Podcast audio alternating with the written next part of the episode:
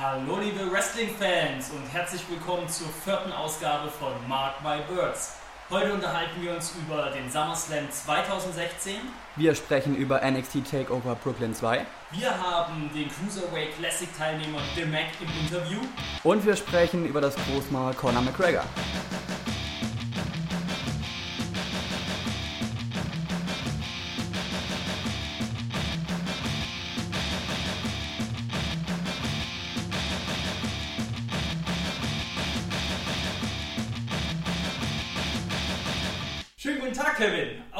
4. Herzlich willkommen. Hi Stefan, schön wieder hier zu sein. Ja, du hattest einen langen Urlaub Genau. äh, hinter dir jetzt. Genau. Bill Goldberg kam ja leider nicht zurück beim SummerSlam, aber ich bin zurück. Das ist ja auch schon mal was, ne? Und die Leute so. Äh, nee, nee, nee, nee. Ja, du warst in Skandinavien. Ja, traumhaft. Wie ist denn so die Wrestling-Szene in Skandinavien? Ah, Die Wrestling-Szene in Skandinavien. Hm. Morten äh, Blomqvist, von dem wir das letzte Mal hatten, habe ich leider nicht getroffen. Ja. Ja.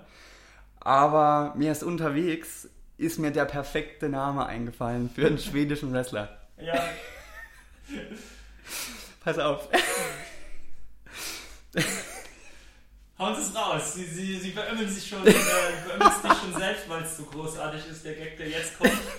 Mensch. Pass auf, Stefan. Hm. Der absolute Top-Wrestler in Schweden ist Billy the Builder Regal. Willi Riegel, Willi Regal. Ist das nicht geil? Ja, super, der uneheliche Sohn von William Regal und seiner skandinavischen Freundin. Psst, das darf doch keiner wissen. Ach so, Stefan. das darf Chiri nicht wissen. Egal, wir, wir, Nee. wir kaspern rum. Äh, Kevin, es gibt. Du willst noch was sagen? ja, ganz kurz nochmal ähm, zum Urlaub zurück. Äh, Norwegen, ganz, ganz tolles Land. Wer noch nicht da war, sollte dahin. Vielleicht nicht zum Ballermann, einfach mal nach Norwegen. Wunderschöne Landschaften. Schönste, was ich jetzt bis jetzt äh, so gesehen habe. Abgesehen von Mila Kunis, aber ich schweife ab. Das kommt von jemandem, der im Hochschwarzwald lebt. Also von dem her ist das doch, ist das doch ne, Ja. mal, ein- mal ein Pferd. Es ist eine Reise wert, auf jeden Fall. Du, wir haben auch viel zu besprechen. Das heißt, dieser Podcast ist auch was wert. Es gibt ganz viel zu sprechen über den SummerSlam 2016. NXT Takeover Brooklyn Teil 2. Part 2. Part 2. Natürlich gibt es noch ganz viele Sachen, die den äh, WWE Draft 2016 betreffen, wo wir nochmal drüber reden müssen. Und auch außerhalb des Rings ist jede Menge passiert. Ne? Also ich sage nur Suspendierungen, ich sage nur Conor McCracker, ich sage nur Holy Foley ist angelaufen. Und natürlich nicht zu vergessen, wir haben heute auch einen ganz besonderen Gast in der Sendung, und zwar den Cruiserweight Classic Teilnehmer The Mac. Wahnsinn. Ja, mit dem haben wir ein kleines Gespräch geführt. Dazu später mehr. Ich würde sagen, wir gehen einfach mal los und starten mit der ersten Kategorie. Von Raw bis zum Pay-Per-View, was im Ring passiert ist und noch passieren könnte. So, Stefan, dann würde ich mal sagen, legen wir los mit dem SummerSlam. Der war ja am 21. August im Barclays Center, Brooklyn, New York, vor 15.974 Zuschauern. Ja, das war er wohl. Und es war ein verdammt langer Pay-Per-View. Ne? Es war ewig lange, ja. Zusammen mit der Kickoff-Show sechs Stunden. Ja. Und ich fand es ganz ehrlich, ich habe ja wirklich Spaß in der ganzen Geschichte, aber ich empfand es als viel zu lang. Und ich hatte auch das Gefühl, dass das Publikum es auch als für zu lang empfunden hat, dass man das Gefühl hatte, hinten raus war die Luft so ein bisschen raus. Hattest du auch das Gefühl? Ja.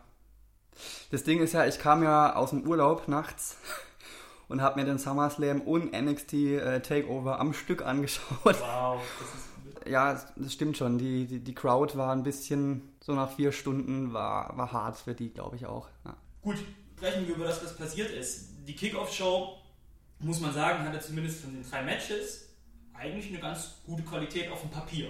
Ab, absolut. Also es waren interessante Matches und man hatte nicht nur einen Grund einzuschalten, um T's geile Lache und René Youngs hübsche Wuschelfrisur zu gucken. Es gab noch andere Gründe. Ne? Also wollen wir mal reingehen in die, in die Matches der Kickoff-Show.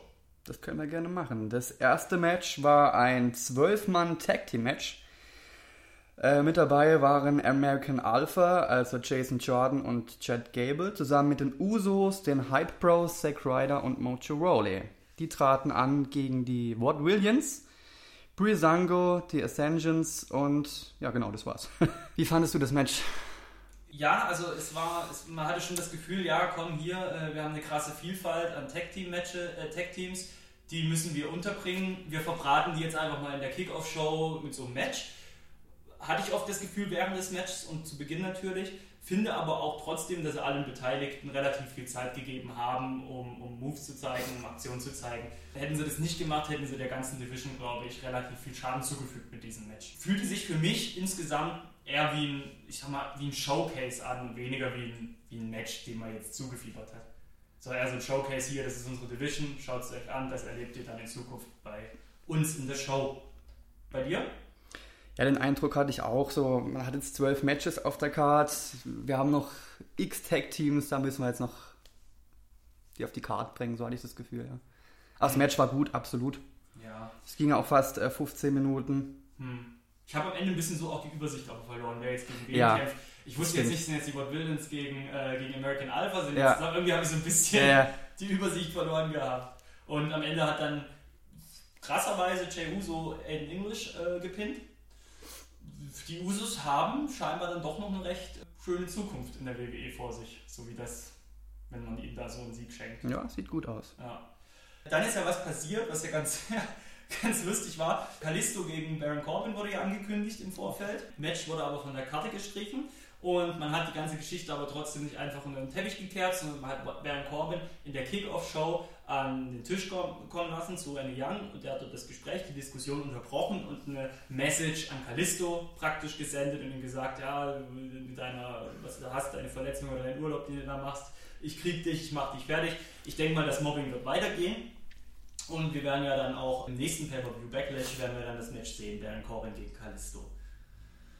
Was ich aber an dieser Unterbrechung eigentlich so das Krasse fand, war nicht so, dass alle, die haben alle geguckt, als wären sie geschockt fürs Leben. Oh Gott, der hat das Ding unterbrochen. Aber die sind nicht geschockt wegen der Message, die Baron Corbin an Kalisto gesendet hat, sondern weil Baron Corbin über die Uhr von Booker T gelästert hat.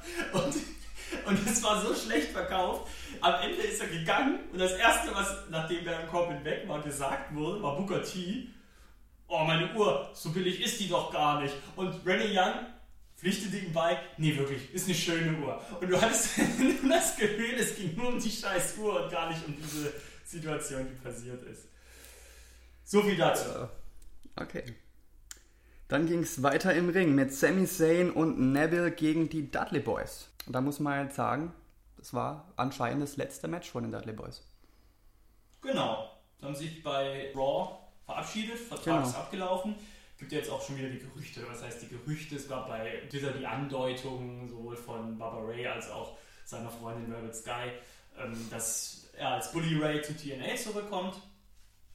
Was für ihn wahrscheinlich auch so ein bisschen das glamourösere Wrestling-Leben ist, denke ich mal, als verbraten zu werden in Kickoff-Shows bei der WWE. Das Match, wie fandest du es? Ganz gut eigentlich. Ich denke, Sami Zayn und Neville haben eine gute Leistung gezeigt von den Dudley Boys.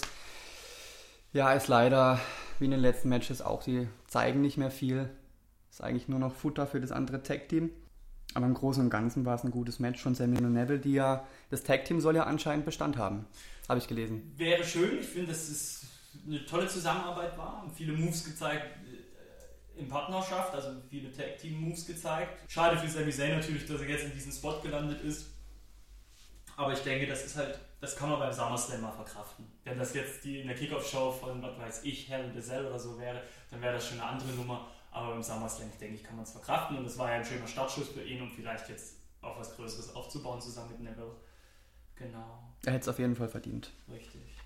Vielleicht jetzt nochmal ganz kurz zum Ende nochmal wegen den Dudley Boys. Ich meine, sie haben sich jetzt verabschiedet aus dem WWE-Universum. Bei Raw haben sie ja dann noch eine Aktion von, zum Abschluss noch eine Aktion von The Club, von Carl Anderson und Luke Gallows abbekommen, was ich ein bisschen schade finde. War, war ein komischer Abgang. Ging irgendwie nüchtern, sage ich mal, zu Ende mit den Dudley Boys. Leider.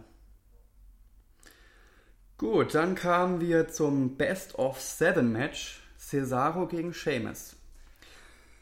Und da muss ich sagen, das ist me- me- meine persönliche Meinung, das beste Match in einer Kickoff-Show, die ich je gesehen habe. Meine persönliche Meinung. Äh, wie viele Kick-Off-Shows hast du dann demnach gesehen? Zwei Stück oder was? Ich fand das Match Ich richtig wieder- gut. Nee, jetzt mal ohne Scheiß. Das war doch ein super Match. Das hätten wir auch in, in der Maincard bringen können. Ja, es war, es war wirklich unterhaltsam, es hat mir auch Spaß gemacht, aber warum soll ich mir das jetzt noch sechsmal angucken? Das ist eine andere Geschichte. Ich rede jetzt nur von dem einen Match. Gut, wir wissen noch nicht mal, ob es sechs Matches werden. Es kann ja auch gut sein, dass es dass Sheamus jetzt noch äh, vier Siege holt in Folge, äh, noch drei Siege holt, dann ist das eh gegessen, was ich auch glaube. Und Nein, Cesaro kommt zurück. Ich meine, man hat jetzt, man hat jetzt gesagt, der Gewinner wird ein Titelmatch bekommen. Ich bin null emotional in diesem Match drin und ich finde, bei so einer, bei so einer Match-Serie ist das echt schlecht. Ich muss doch, ich habe null Anreiz, mir das anzugucken oder zu bejubeln, hey, wer gewinnt, wer gewinnt. Das mit dieser Ankündigung mit dem Titelmatch kam ja auch erst nachträglich. Weil sie wahrscheinlich gemerkt haben, war vielleicht eine blöde Idee. Wer hatte die Idee? Der Mick Foley, ne? Ja, klar, aber also am 29.08. bei Raw geht es ja weiter mit dem nächsten Match. Also jetzt kommt ein Montag. Kommt das 1-1. Meinst du? Ich hoffe. Ich nehme auch an. Seamus hat übrigens gewonnen, aber das ist dir ja wurscht, ne? Das habe ich aber auch schon gesagt. Hast du schon gesagt? Natürlich. Natürlich. Das ist der Schlafmangel. Ja, das kann ja was werden. Geiler Scheiß. Dann würde ich sagen, gehen wir weiter zur Main Show. Sorry, dass ich dich da unterbreche. Ich will jetzt Ja. noch mal, jetzt noch eine Main Show sind. Habe ich noch Ja. ein paar Anmerkungen zur Main Show. Ja. Erstmal fand ich das Feuerwerk am Anfang sehr mickrig. Ja, das stimmt. Also da habe ich auch zweitwichtigstes Pay-Per-View äh, des Jahres und das Feuerwerk hatte so den Eindruck, ja hier äh, WWE Superstars Opening oder was? Es waren ja so viele Wrestler auf der Karte, das Geld hat nicht mehr gereicht. Ja, müsste man meinen. Schade, Bray Wyatt nicht auf der Karte.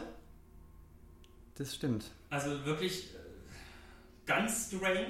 Wobei der ja ein bisschen angeschlagen war mit seinem Knöchel. Ich weiß nicht, ob das so ganz hundertprozentig verheilt war.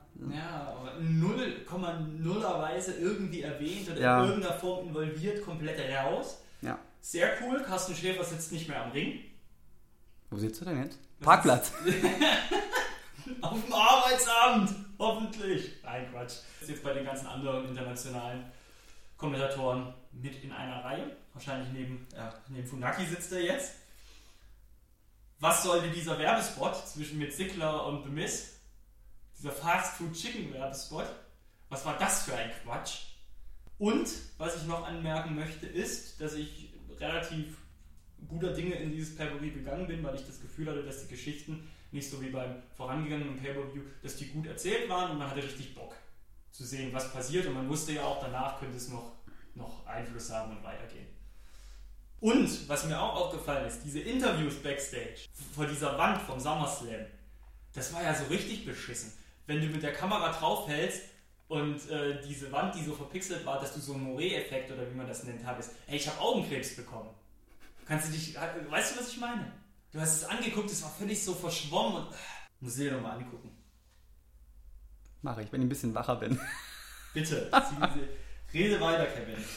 Gut, also gut. Der Opener war Kevin Owens zusammen mit Chris Jericho, übrigens ein super Tag-Team, finde ich, gegen Enzo Amore und Big Cass, die wieder absolut over waren bei den Fans.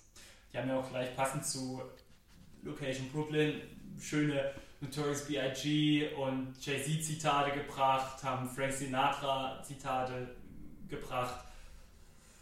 Es war natürlich leicht für sie, da das Publikum zu catchen und das haben sie auch sehr unterhaltsam gemacht. Die Promo war ja auch diesmal nicht ganz so lang, ich glaube nur 29 Minuten.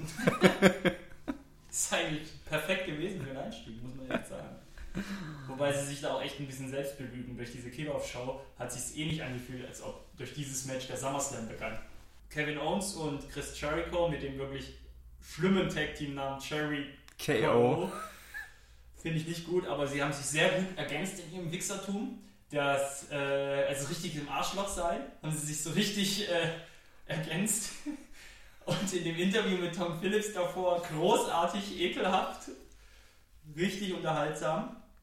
Man hat halt gemerkt, dass sie, dass sie gut zusammenpassen. Ich meine, die haben sich gegenseitig angefeuert und gewarnt. So Szenen wie Enzo Amore liegt in den Seil in der Ecke von äh, Owens und äh, kriegt die Prügel ab und Owens schreit ihn so an, how you doing? Und so.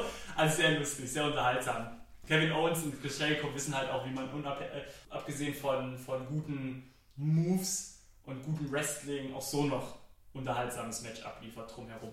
Sind halt Kenner ihres Fachs. Ja. Absolut. Haben wir auch gewonnen am Ende. Durch einen netten Codebreaker von Jericho gegen Enzo. Ja. Gut, dann können wir weiter zum nächsten Match. Da ging es dann um den Women's Championship. Sasha Banks gegen Charlotte. Da waren wir am Ende ein bisschen geschockt, ne?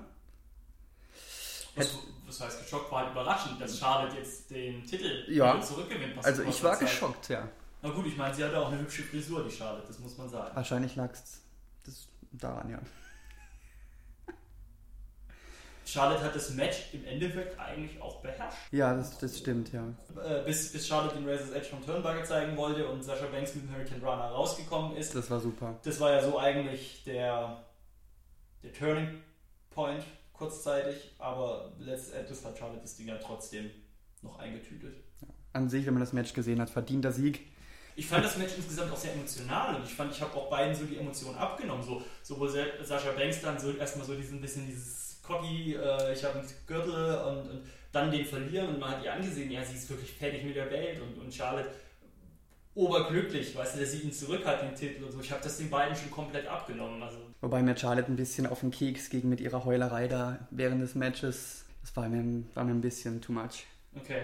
Ja. Aber gut, jetzt ist sie wieder Champion für vier Wochen. Und Bailey dann, ah ja, wie holt ihn bei Backlash, oder? Wahrscheinlich. Meinst du wirklich, oder? Ah, ja. Ich, könnte ich mir gut vorstellen, ja.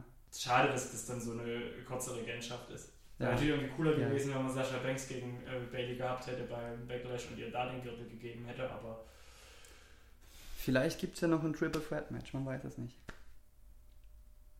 Genau. Naja. Ja. heiter weiter, würde ich sagen. Heiter weiter. Es ging weiter mit dem Intercontinental Champion Titelmatch zwischen The Miz und Apollo Crews. Und da war mein absolutes Match-Highlight Maurice. Die super aussah an dem Abend. Mhm. Über das Match weiß ich nicht. Muss man, glaube ich, gar nicht viel reden. Ja, im Vorfeld hat die Fehde eigentlich Spaß gemacht. Ich meine auch so diese, man hat immer so das Gefühl, dass The Miss Apollo Crews relativ überlegen war. So Bis- geistig, so wie er bisschen. veralbert hat mit dem Namen und, und im Cruise. Nee, nee, ich heiße Cruise, not, not Greed. Ich, ich heiße Cruise, nicht Greed. Und, und ihn dann noch buchstabiert, wie er heißt. Und so, ja Mensch, der weiß, wie du heißt, der verarscht dich gerade. Das wollte man Apollo Crews die ganze Zeit zusagen, aber äh, war relativ schnell dann auch das Match zu Ende. Es war relativ schnell vorbei, 5.30 ungefähr. Und ja, und irgendwie hat das Ja. Ganze dem Apollo Crews jetzt auch nicht besonders gut getan. weißt nicht so kam- richtig, nee. Das ist ja auch wieder das Problem. Er kam von NXT rein, oh krasser Typ, voll gut, ja, der wird gepusht. Bisher hat er eigentlich noch nicht wirklich was zeigen dürfen, zeigen Nee. können, sah eigentlich immer nur schwach aus. So. Das ist richtig, ja. Ist schade. Auch in dem Match konnte er nicht viel zeigen. Es ist so, da kommt, es geht so vielen NXT-Stars so, die kommen hoch als die großen äh, Newcomer, als die großen Vorzeigeathleten und verpuffen dann. Das ist echt ein Problem. Jetzt aktuell fällt es, glaube ich, vielen schwer. In dem Rahmen vielleicht nochmal kurz erwähnen, den Ausraster von The Miz bei Talking Smack, die Auseinandersetzung, die er mit Daniel Bryan hatte, die ja jetzt, wie man äh, definitiv weiß, auf jeden Fall ein Work war, also in keinster Weise ein Shoot, aber sehr, sehr cool rübergebracht und sehr emotional. Ja, das stimmt. The Miss ist sehr unterhaltsam, aber im Ring ähm, es ist mir alles ein bisschen zu limitiert und ich hoffe, dass der Titel jetzt dann bald wechselt. Echt? Ja. Ich kann auch, wenn ich dir da recht gebe, dass er so ein bisschen limitiert ist, seine wrestlerischen Fähigkeiten, finde ich trotzdem, dass er in Kombination mit seinem Charisma und wie er halt auch Geschichten im Ring erzählen kann, das genügt mir mehr als genug. Also ich bin da sehr, sehr investiert in ihn als Champion und würde mich freuen, wenn er so ein bisschen länger bleibt. Okay, bin ich jetzt anderer Meinung. Wir hatten das letzte Mal schon ähm, beim Match mit Darren Young, wo so schlecht war und jetzt diesmal hat er mich auch wieder nicht so geflasht. Aber wie auch bei 5 Minuten Matchzeit kannst halt einfach nicht so viel raushauen. Das ist Nee. Nee, es ist, gar nicht angelegt gewesen, das Match als eins, das man sich am Ende gemerkt hat. Es war gar nicht so angelegt von vornherein. dieses Match kam ja danach, wo man sich merken muss. Richtig, genau. Nämlich John Cena traf auf AJ Styles. Und was war denn das für ein geiles Match? Ich finde das beste Match auf der Karte. Würde ich so auch unterschreiben, ja. Hätte man auch nicht äh, erwartet, ne? Ah, eigentlich schon. Ja? Ja, doch, eigentlich schon. Es war, es war ein Klassiker, finde ich. Es ist so, wenn man auf die Uhr geguckt hat und das Match kam, hat man gedacht, das ist aber ziemlich weit vorne. Das stimmt, ja. Ja, Cena kommt, dass er ausgebucht wird, ist ja jetzt nichts Neues. Aber dass es jetzt äh, neue, neue, neue, neuen Gesang gibt auf seine, auf seine Entrance-Melodie, fand ich schon ganz nice. Ne? Das John Cena sagt. Insgesamt hatte ich auch das Gefühl, dass es sich gut angefühlt hat, dass diese Fehde nochmal einen endgültigen Schlussstrich bekommen hat. Ich, Im Vorfeld dachte ich, ja, haben wir jetzt doch relativ häufig gegeneinander gekämpft. Aber ich finde, das hat sich trotzdem nochmal gut angefühlt und es war wichtig, dass man jetzt dieses Match nochmal hatte, um das zu Ende zu bringen. es war ein guter Abschluss auf jeden Fall. Hat sehr hart und unschön begonnen, das Match, fand ich. Ich finde, der Fehde entsprechend haben sie sich harte Aktionen gezeigt, Mhm. viele Schläge, harte Würfe. Fand ich total passend. Ich finde auch so die Anfänglichkeiten, die Sina noch hatte im ersten Match, wo er noch ein bisschen Ringrost hatte nach seinem Comeback, hatte man da gar nicht mehr gespürt. Ich finde, die Absolut haben nicht. super harmoniert. Ja.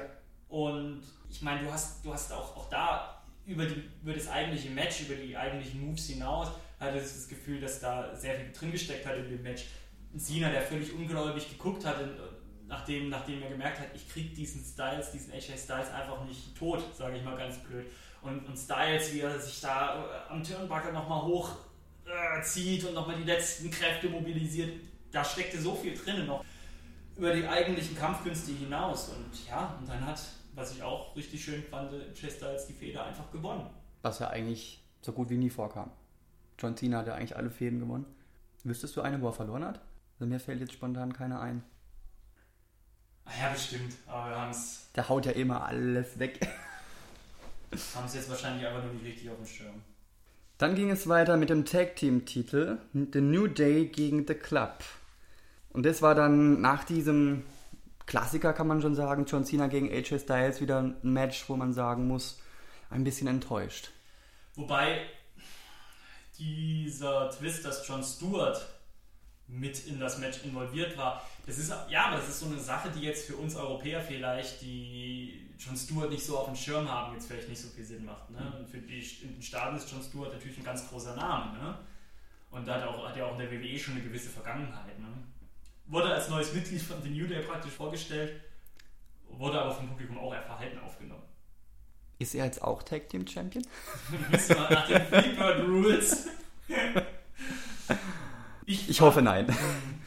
Ich finde, ich find, dass Luke Gallows und Carl Anderson total Spaß gemacht haben. Auch so als Doktoren und so, auch in diesem, in diesem Backstage-Segment davor und so. Ich finde, die haben mich komplett unterhalten. Die haben die Spaß gemacht. Und ich hätte das nicht gedacht, dass die mich dann nochmal so catchen. Ja, ich weiß nicht, ich kann mit den zwei nicht so viel anfangen. Das sind ja eigentlich Heels und ja, dieses.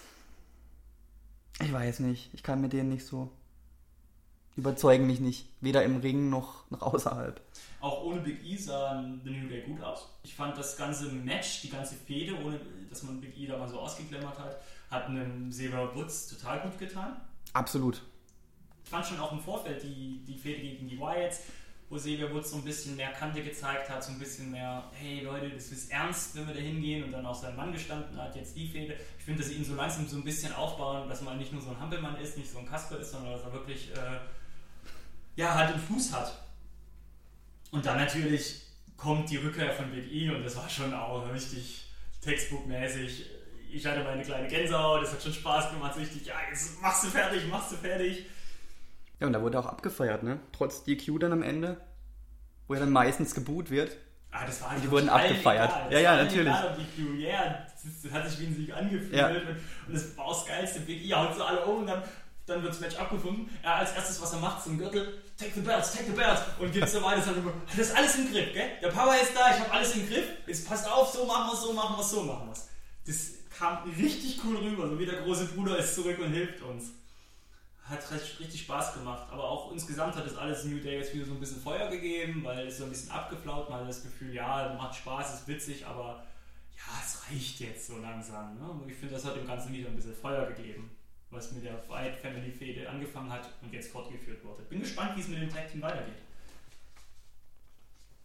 Gut, dann ging es weiter mit dem Match um den WWE Champion Titel. Dean Ambrose gegen Dolph Ziggler. Und ich fand, dieses Match ging ein bisschen unter. In, in diesem ganzen SummerSlam war das ein Match, das ein bisschen, ein bisschen enttäuscht hat.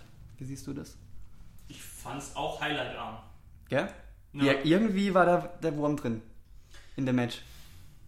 Ich weiß nicht, woran es lag. Insgesamt fand ich, dass das auch einem Dolph Ziggler gut getan hat. Auch dieses ganze Mitmischen wieder beim World Champion Titel. Ich finde, das ist auch, wo ich am Anfang noch dachte, hm, dass der jetzt plötzlich bisher immer nur in den Kickoff-Shows und auf einmal soll er wieder um den World Title kämpfen. Das macht ja gar keinen Sinn. Das nehme ich ihm nicht ab. Sie haben es aber von der Story her relativ gut aufgebaut, fand ich, dass man so ihm so das Feuer gegeben hat. Alle lachen über mich, dass sie sagen, dass ich nichts reiße. Aber heute äh, beim SummerSlam zeige ich es euch allen nochmal. Ich finde, das haben sie glaubwürdig aufgebaut und da hatte ich auch irgendwo Bock auf die Geschichte, äh, auf, den, auf das Match dann letztendlich. Aber wie du sagst, irgendwie war es. Es war auch eine komische Stimmung ne, in der Halle. Ist, Zu lang alles. Alles zu lang. wahrscheinlich, ja. Ich meine, auch Dean Ambrose, wie hat dir Dean Ambrose gefallen? So? Ich fand, er war ein bisschen zu arschlochmäßig. So, Ja. so, da, so cocky, so äh, hier und da, und mitten im Match von dem Referee die Hand schütteln und sowas. Ich fand das alles irgendwie so ein bisschen. Ja, das passte zum Match irgendwie. Ja, wenig überraschend hat dann Dean Ambrose gewonnen und äh, Genau. weiter im Text, würde ich sagen. Ja. Ich meine, über das Match redet kein Mensch mehr, die Story ist vorbei, weiter geht's.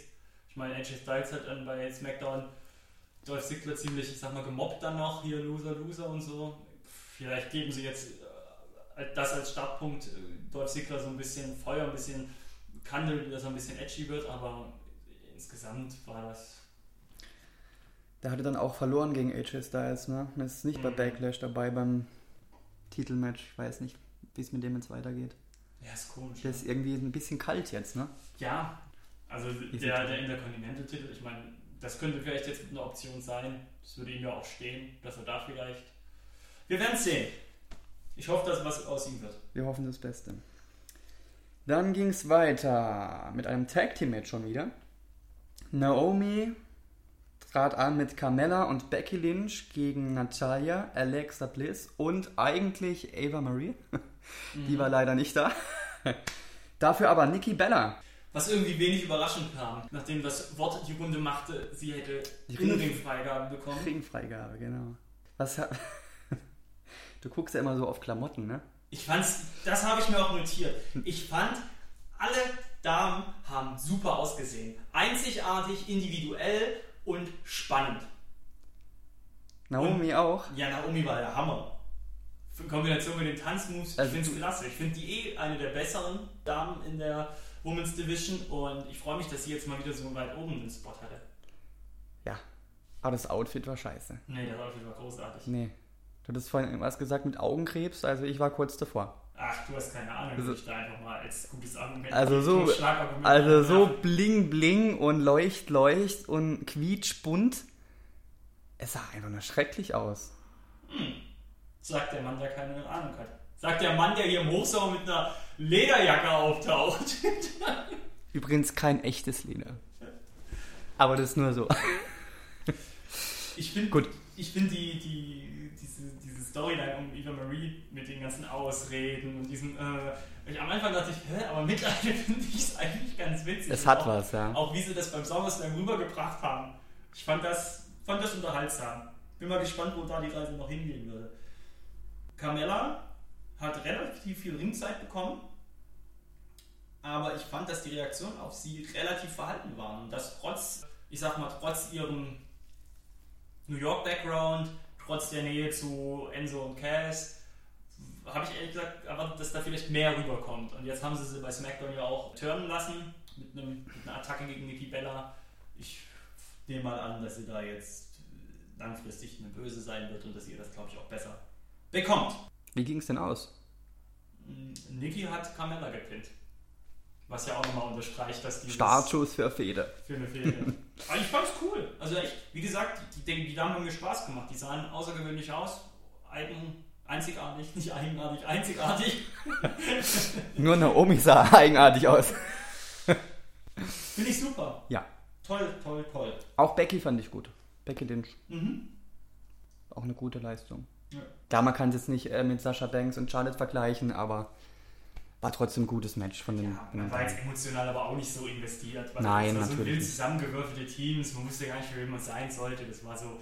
pff. Aber wie gesagt, wieder ein cooler Showcase und cooler Startschuss für die Women's Division und darauf aufbauen, vielleicht mit zwei, drei coole Fäden an den Start zu bringen.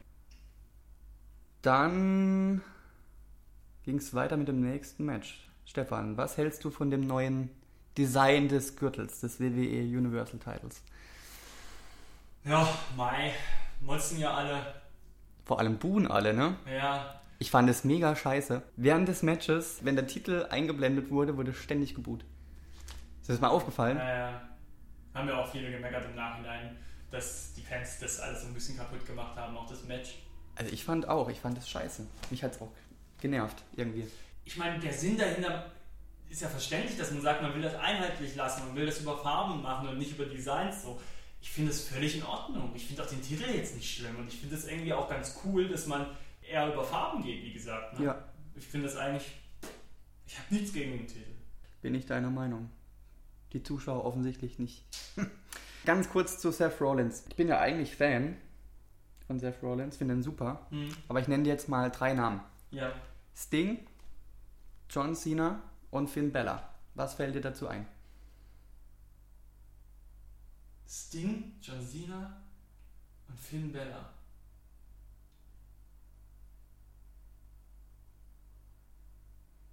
Das sind alles Wrestler. Das ist richtig. Das wäre meine erste Frage nach in der Quizrunde gewesen. Den ersten Punkt hast du schon. Nee, alle schwer verletzt. Bret Hart hat ihn ja auch schon ziemlich kritisiert. Den guten Seth Rollins. ah, okay, jetzt weiß ich, Ähm, worauf du hinaus willst. Ach so, dass, ja. er, dass, er, dass er jemand ist. Ja, okay. Klar. Ich finde es jetzt ein bisschen schwierig. Klar, Wrestling ist ein harter Sport, wo Verletzungen passieren. Das ist ganz klar, ist überhaupt kein Thema. Aber ich finde bei ihm, das summiert sich jetzt ein bisschen. Ja, diese Schulterverletzung. Wie sind die zustande gekommen im Match? Wer war denn schuld? Ja, Schuld.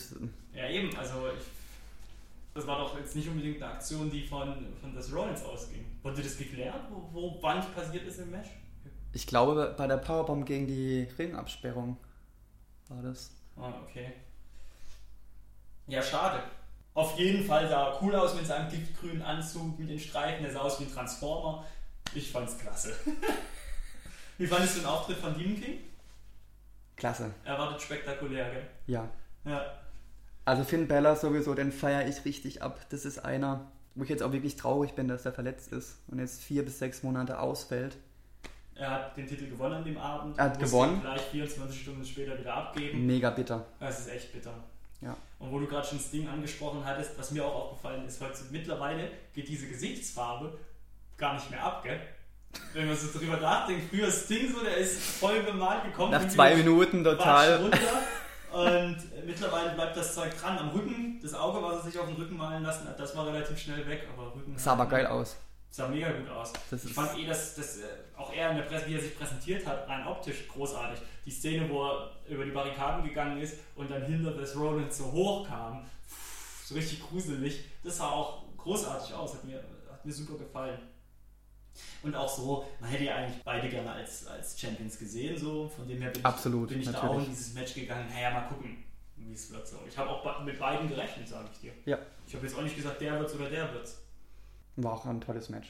Es gab ja auch die ähm, Szene nach dem Pedigree-Versuch, schmeißt Finn Balor das Rollins ja über ihn drüber und, und Rollins kommt mit beiden Beinen auf und da gab es ja diese Szene, wo er mit dem einen Bein so leicht ungünstig aufkommt, da habe ich für einen Moment, für eine Sekunde gedacht, oh Gott, nein, da war wieder Das was. Knie wieder, ja. Und ich hatte auch das Gefühl, man hat das Rollins kurz im Gesicht angesehen, dass das vielleicht jetzt ungünstig, Ja. ungünstig war. Ich weiß nicht, ob das stimmt, ich habe das nur gelesen, aber äh, Finn Bella hat sich ja anscheinend bei der Aktion die Schulter ausgekugelt und hat sich kurz darauf die Schulter alleine wieder eingerenkt. Da muss man echt sagen, was für eine harte Sau. Ja. Ganz ehrlich. ja. Und hat das Match noch weitergeführt. Unfassbar. Holzkerl. Ein, äh, ja, ein Demon King. Ja, stimmt. Cool. Er wurde ja auch schon operiert, ne? Hm, erfolgreich. Erfolgreich. Ah, da siehst du mal, wie akut das war, ne? Ja, ja. da gleich Also offiziell Riss der Gelenkslippe an der Schulter. der Gelenkslippe. Der Gelenkslippe. Ist nicht schlimm, sie sind keine Arzt, Herr Fischer. Ja, Oh, mir ist schon das Bein eingeschlafen. Mach mal weiter. weiter mit Schlafen. Dann ging es weiter mit dem US-Title. Rusev musste ran gegen Roman Reigns. Oder, oder auch nicht.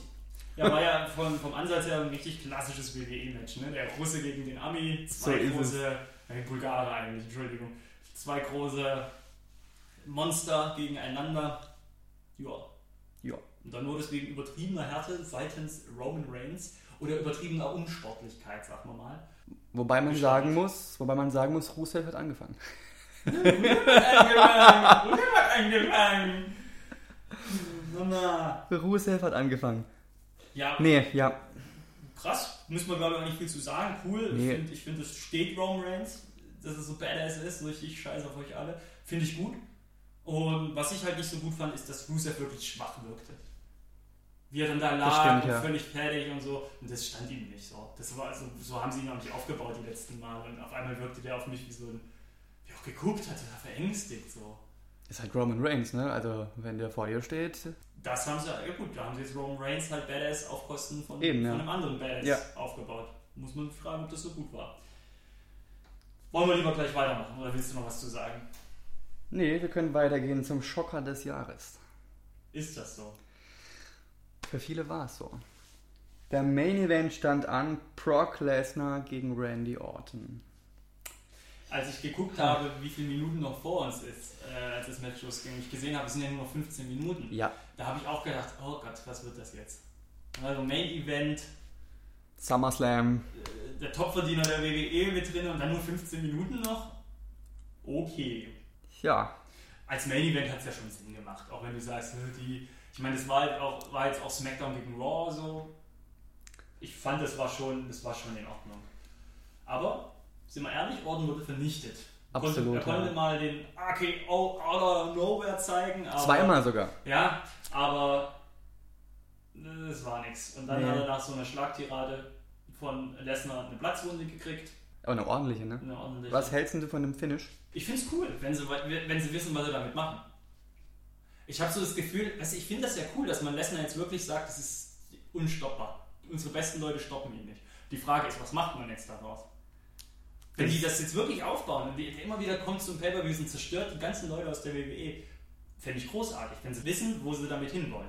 Und das ist die Frage. Wenn es jetzt äh, die Sache ist, dass Shane McMahon, der nach dem Match, der sich schützend vor Randy Orton gestellt hat, der dann daraufhin F5 abbekommen hat von Lesnar, wenn, das, wenn die große, äh, der, der große Klimax darin besteht, dass Lesnar bei WrestleMania gegen Shane McMahon antritt, das ist, ist es dann, finde ich, nicht. Das wäre jetzt für mich jetzt nicht die große, der große Weg, um, um Lesnar, die Lesnar-Geschichte zu Ende zu erzählen. Aber an sich finde ich das schon cool, dass man sagt, hey, der zerstört jetzt einen WWE-Topstar nach dem anderen. Wenn man, wie gesagt, was draus macht. Tja. Und wieso, was sind deine Gedanken? Ah, ich weiß nicht, diese ganze Lesnar-Geschichte ist irgendwie. Er steht so ein bisschen über allem und über jedem und alles scheißegal und macht alle fertig und es ist ja jetzt eigentlich keiner mehr da, den du dagegen stellen kannst.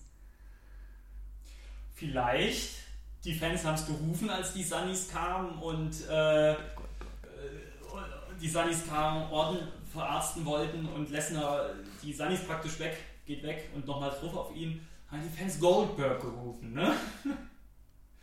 Wäre das was? Sag ich dir mal was. Der hatte eine Knie-OP und der Mann ist 50. 49 ist der. Okay, der sagt fast 50. Dann gibt es da ein Match, das Goldberg vielleicht gewinnt, und dann ist er wieder weg. Ja, und ich finde, das, da bin ich nämlich deiner Meinung. Ich fände es super, dass es muss einer, ein Vollblut-WWEler muss das sein, der Randy, Or der Randy Orton stoppt, nee, der äh, Brock Lesnar stoppt.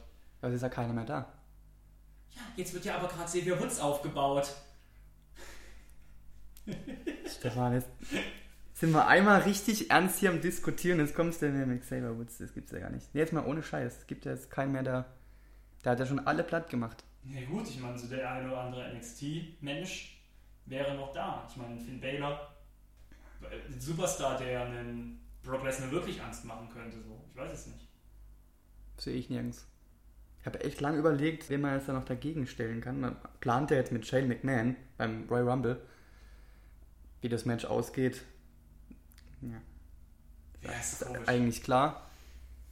Aber nochmal zurück zum, speziell zu dem Finish. Fandst du das so in Ordnung, wie das so abgelaufen ist? Du meinst Oder- auch mit dem TKO? Ja, jein. Also ich fand das TKO nicht mal so schlimm, aber ich hätte es, ich hätte es anders verkauft. Wie? Äh, dreimal hintereinander den F5, einen vierten Ansatz und der Ringrichter sagt, so jetzt ist Schicht.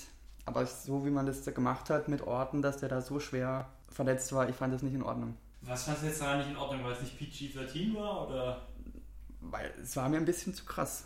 Echt? Ja, also die Platzwunde war ja krankenhausmäßig. Da wurde ja dann auch mit mehreren. mit zehn Klammern, glaube ich, äh, getackert. Es sah echt krass aus und ich finde, es hätte nicht sein müssen. Entsprechend gab es ja dann auch im Anschluss diese Auseinandersetzung zwischen Chris Jericho und Genau, Lesnar. Jericho hat sich bei Michael Hayes informiert während des Matches, ob das ein Work sei oder ob das, ob das aus äh, Kontrolle geraten wäre. Michael Hayes konnte ihm keine Antwort geben. Daraufhin hat sich Chris Jericho entladen. That's Bullshit.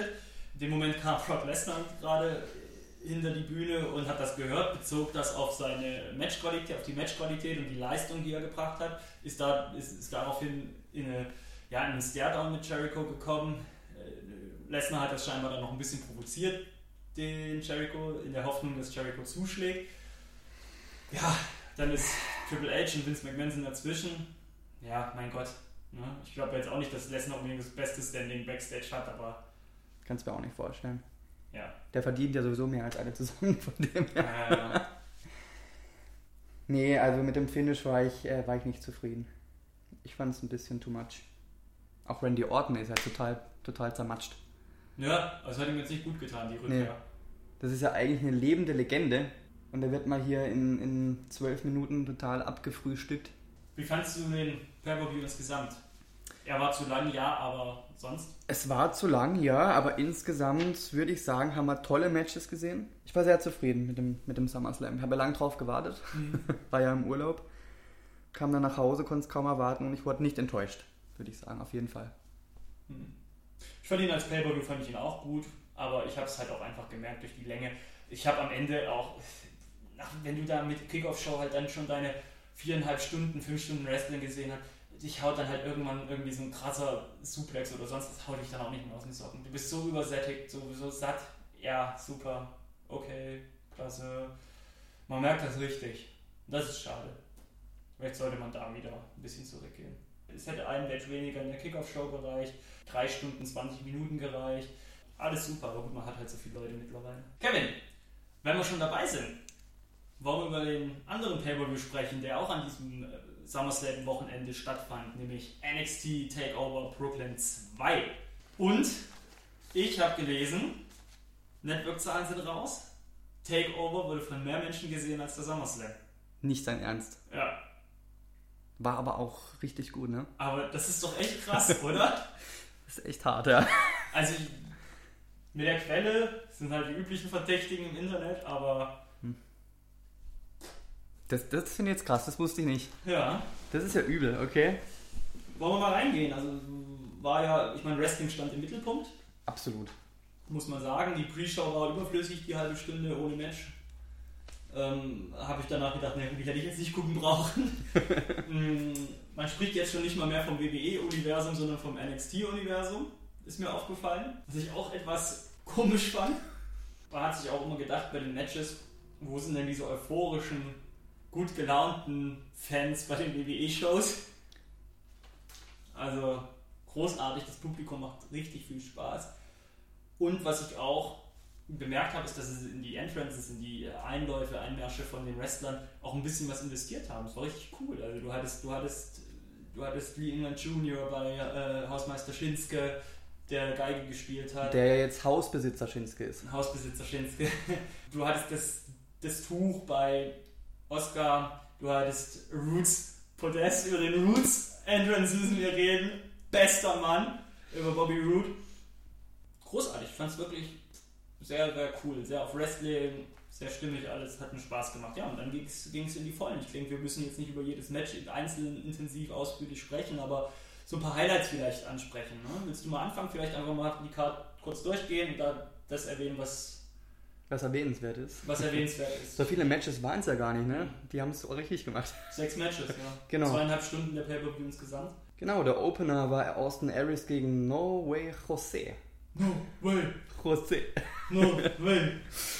Da ging es dann schon mal los, war ein tolles, tolles Match, sehr abwechslungsreich fand ich. Austin Aries absolut over bei den Fans und hat auch letztendlich gewonnen mit dem Last Chancery. War ein stimmiger Opener, war toll. Und es gab ein, eine Rückkehr nach dem Match. Hidoi Itami kam zurück und verpasste Austin Aries gleich mal in GTS. Da geht es dann beim nächsten Takeover, glaube ich, gleich weiter mit den beiden. Genau, kann ja eh nichts mehr hinzufügen. Nur bei Jose ist halt riesen Gaudi sein Entrance. Macht Spaß. Aries hat, äh, Austin Aries hatte ich das Gefühl bei dem Match hat so ein bisschen dafür gesorgt, dass ähm, ein bisschen Geschwindigkeit in dem Match drin ist. Und äh, deswegen hat er meiner Meinung nach zu Recht gewonnen. Dann ging es weiter mit Ember Moon gegen Billy Kay. Ember Moon kannte ich jetzt vorher noch nicht so. Ich weiß nicht, kanntest du sie? War doch auch ein Debüt. War ein Debüt? Mhm. Okay. Diese roten Kontaktlinsen sind geil, ne? Gruselig, gell? Voll geil. Und der Finisher ist ja der, der Oberburner. Äh, der Sprung vom Turntable, der äh, Turnbuckle, äh, der dann so in eine Art Stunner Ja, irgendwie ja. transformiert wird. Stunner RKO Move. ja. Super, hat auch gewonnen. Match war recht kurz, aber hat gepasst auf jeden Fall. Und dann kam Glorious. Glorious. Großartig. So würde ich gerne jeden Morgen zur Arbeit kommen. Ey, als wir uns kennengelernt haben, uns mal so ein bisschen abgesteckt haben, auf welche Wrestler man so mag und so, ich habe Bobby Roode gesagt. Kannst du dich noch erinnern? Das ist richtig, ja, ich erinnere mich. Bester Mann. Bleibt noch abzuwarten, dass der beste Mann ist. Also so Mhm. überzeugt im Match hat er mich nicht, muss ich ja ganz ehrlich sagen. Ich fand, fand ihn jetzt nicht so stark. Ja, Der macht viel über seine Arroganz wieder weg. mal gucken, wie lange ihm das noch hilft. Ja gut, gegen in diesem Match hat es ihm geholfen. Er hat gewonnen. Das ist richtig. Gegen Andrade Cien Almas genau. mit der Glorious Bomb. War auch ein gutes Match, kann man nichts sagen. Hast du, die, hast du diese Videos äh, von Johnny Gargano und seinem Tag Team Partner gesehen, die derzeit so die Runden machen im Social Media, die so viral Nein. gehen mit der Glorious Bomb? Muss ich dir nachher mal zeigen. Sehr unterhaltsam. Wir schauen uns an. Richtig. Ja, Also Bobby Roode hat natürlich gewonnen, jetzt nochmal für dich. yes. zu Recht. Zu Recht natürlich. Wobei das Match war sehr ausgeglichen, ne? möchte ich hinzufügen, aber egal. Dann ging es weiter mit dem NXT Tag Team Championship. Der Revival gegen Johnny Gargano und Tommaso Ciampa. Ja. Yes. Das war mal ein nettes Tag Team Match, ja? ja. Da ging es ab. Stimmung war wie im Fußballstadion. Technisch super Aktion, ganz, ganz viele Near Falls, hin und her ging's. Und das fast 20 Minuten, das war richtig gut. Mhm. Kann ich nichts hinzufügen. Bis Ja. der bestes Match auf der Karte. Absolut, ja. Wirklich. Äh, Revival haben gewonnen und sind dadurch Champions geblieben. Aber in Ordnung. Dann wurde es wieder asiatisch. Hm, es ging weiter mit dem NXT Women's Championship. Asuka gegen Bailey. War auch wieder ein sehr starkes Match der beiden. Das Asuka am Ende für sich entscheiden konnte. Und Bailey hatte ihren großen Abschied. Kann man so sagen. Und auch diese ja, Auseinandersetzung mit Asuka endete dann letztendlich in einer Versöhnung per Handschlag und Umarmung. Umarmung gab es sogar, genau. Ja, es war eigentlich eine, eine schöne Sache. Ja, tolles Damensmatch. Absolut, würde ich so unterschreiben. Dann kam der Hausmeister Shinsuke. Der Hausbesitzer Shinsuke. Ich bleibe der Hausmeister. Ja, der mir ist jetzt Hausbesitzer, er ist Champion geworden, tatsächlich. Hat Samoa Joe besiegt in einem tollen Match, fand ich. Echt? Ja, war, war Oh, gut. ich fand es ein bisschen langsam, ein bisschen träge. Okay. Dein Ernst? Ja, fand's Ja? echt, echt, ich weiß nicht, irgendwie. Ich fand, ja, ein bisschen träge. Es war jetzt nicht John Cena gegen AJ Styles, aber ich fand es war trotzdem ein tolles Titelmatch. Am Ende war ja ein bisschen so der Schockmoment bei Samoa Joe, Kiefer ausgerenkt. Da dachte man erst, oh, das jetzt ja wohl wieder in Ordnung jetzt, ne? Hm. Der Cool. Shinsuke. Ja, Neuer, also- neuer NXT-Champion. Und so ging das dann auch äh, zu Ende dieses Pay-Per-View, was ein schönes, schönes Ding war. Hat Spaß gemacht, auf jeden Fall. Und jetzt können wir mal reingehen, um diese In-Ring-Geschichte, naja, nicht zu beenden, aber mal drüber zu reden, die Entwicklung bis hierhin, die der WWE Draft 2016 gebracht hat und vielleicht auch Dinge, die noch passieren. Ich habe da jetzt einfach mal so eine Liste mit, mit, mit Rückkehrern, mit Gerüchten und ich würde die ganz mal ansprechen, dass man es mal durchgehen oder dass man mal so sieht, was so passieren könnte in den nächsten Wochen. Ist ja zum einen die Vignetten von Kurt Hawkins als Chuck Norris-Verschnitt. Ganz schlimm. Ich weiß nicht, was das Gimmick soll. Irgendwie ist der da auch acht Jahre zu spät dran, aber gut, was soll man machen? Das Angebot, das äh, MVP von der WWE bekommen hat, wurde zurückgezogen, ohne Begründung. Wird also erstmal nicht mehr nicht zu sehen sein in der WWE MVP. Paul Heyman hat vorgeschlagen, dass er auch als Sprecher für Hausmeister Shinsuke oder Samoa Joe eingesetzt werden könnte. Das hat er so in den Raum gebracht, aber er will ja auch ein bisschen Geld verdienen. Der will jetzt nämlich per Auftritt bezahlt werden. Ah. Also natürlich, da ist, da kann er mit Brock Lesnar natürlich nicht so viel verdienen. Der ist ja nur viermal im Jahr da. Sheldon Benjamins Rückkehr zur WWE wird sich gut sechs bis zwölf Monate verschieben. Wegen einer heftigen Schulterverletzung. Schade. Hätte ich gern gesehen. Scheinbar gab es Backstage ein paar Zweifel am Draft. Ja, wie, wie die aufgeteilt wurden, die Wrestler. Viele sagen, hm, Owens hätte man eher bei, Kevin Owens hätte man eher bei SmackDown, Randy Orton eher bei Raw gesehen. Ja, du hast es schon angesprochen, der Universal Title wurde eingeführt. Bei SmackDown wurden jetzt auch neue Tag Team und Women's Title eingeführt. Und die ersten Champs werden ja jetzt bei Backlash ausgekämpft. Es gibt in dem Zuge auch ein neues Live-Set für SmackDown. Das wird jetzt alles ein bisschen schicker aussehen. Und auf, der, auf WWE.com wurde ein Artikel veröffentlicht. Die 10 Hottest Free Agents. Und das ist Uh. natürlich ganz spannend, was da die WWE offiziell für die interessantesten Wrestler auf den Markt hält. Und ich würde die gerne mal vorlesen, weil ich, viel sagen die da, ja, es ist, ist noch vorm SummerSlam veröffentlicht worden, der Artikel. Also einmal ist The Rock drauf, der Undertaker ist drauf, Heath Slater ist drauf.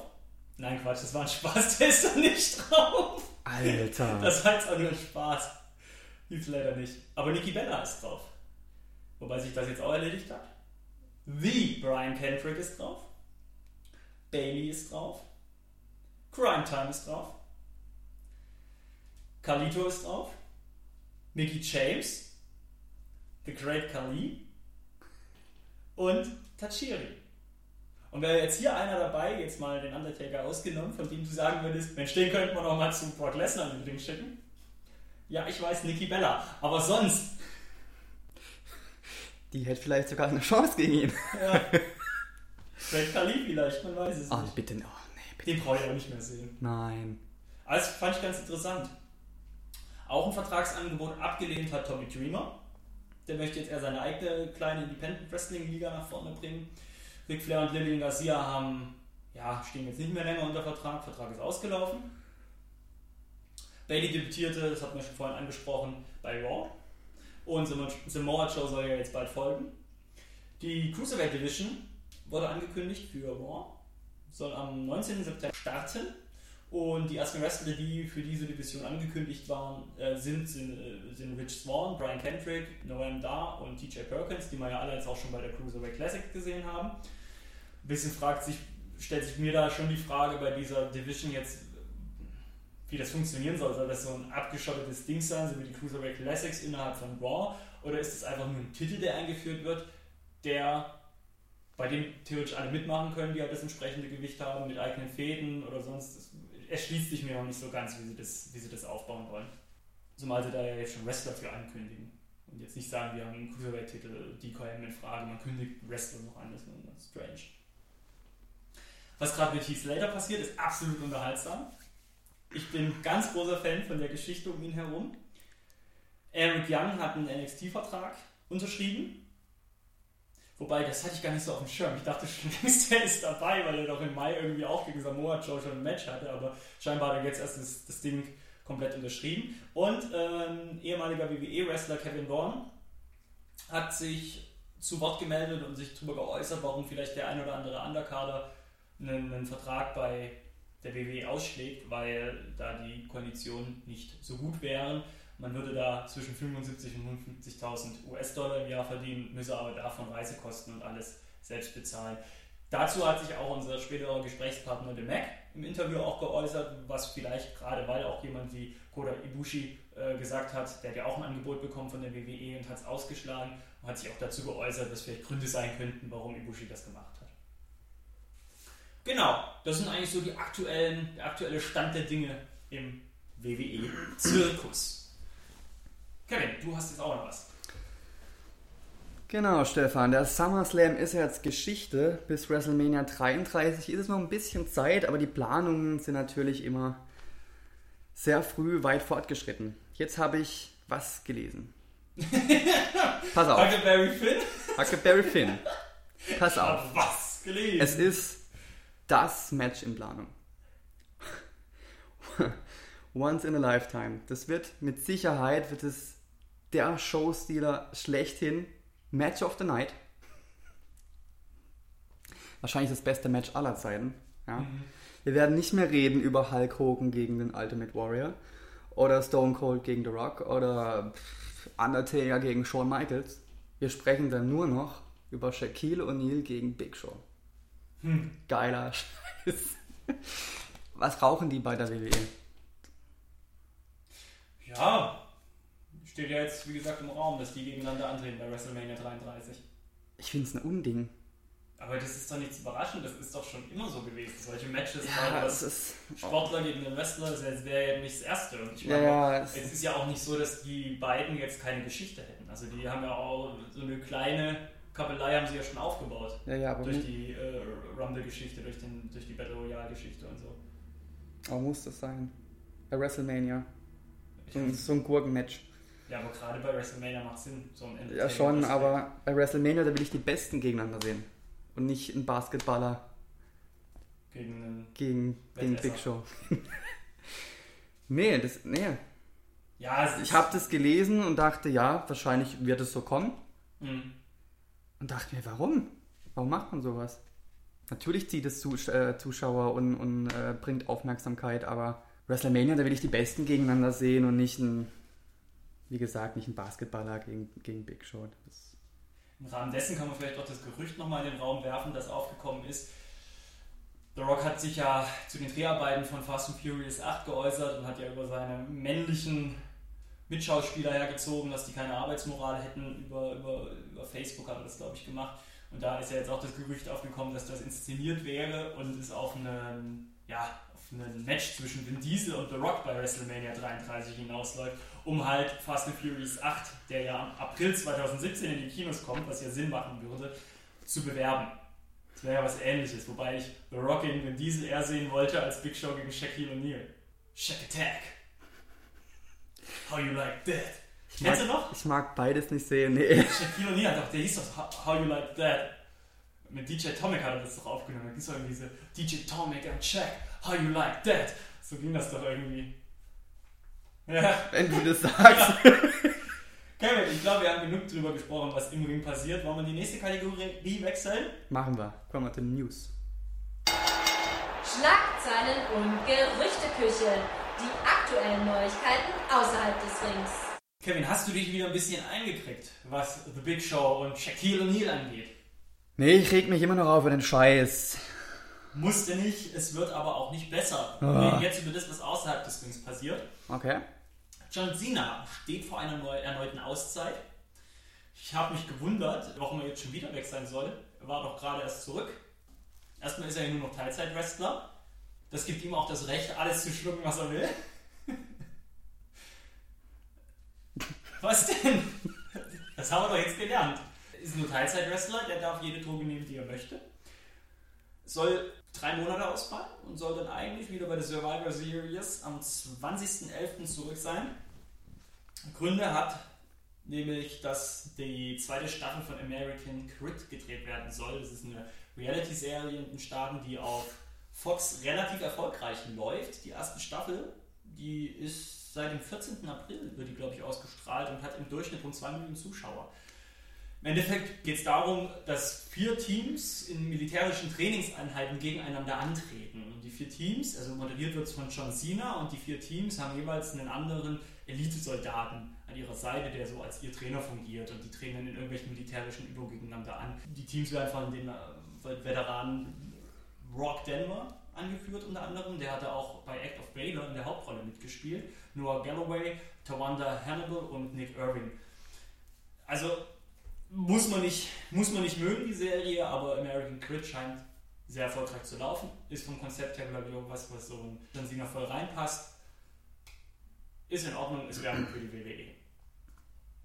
Gut, dann kommen wir zum nächsten Punkt. Eva Marie wurde suspendiert. Und zwar wegen einem Verstoßes gegen die Wellness Publicity.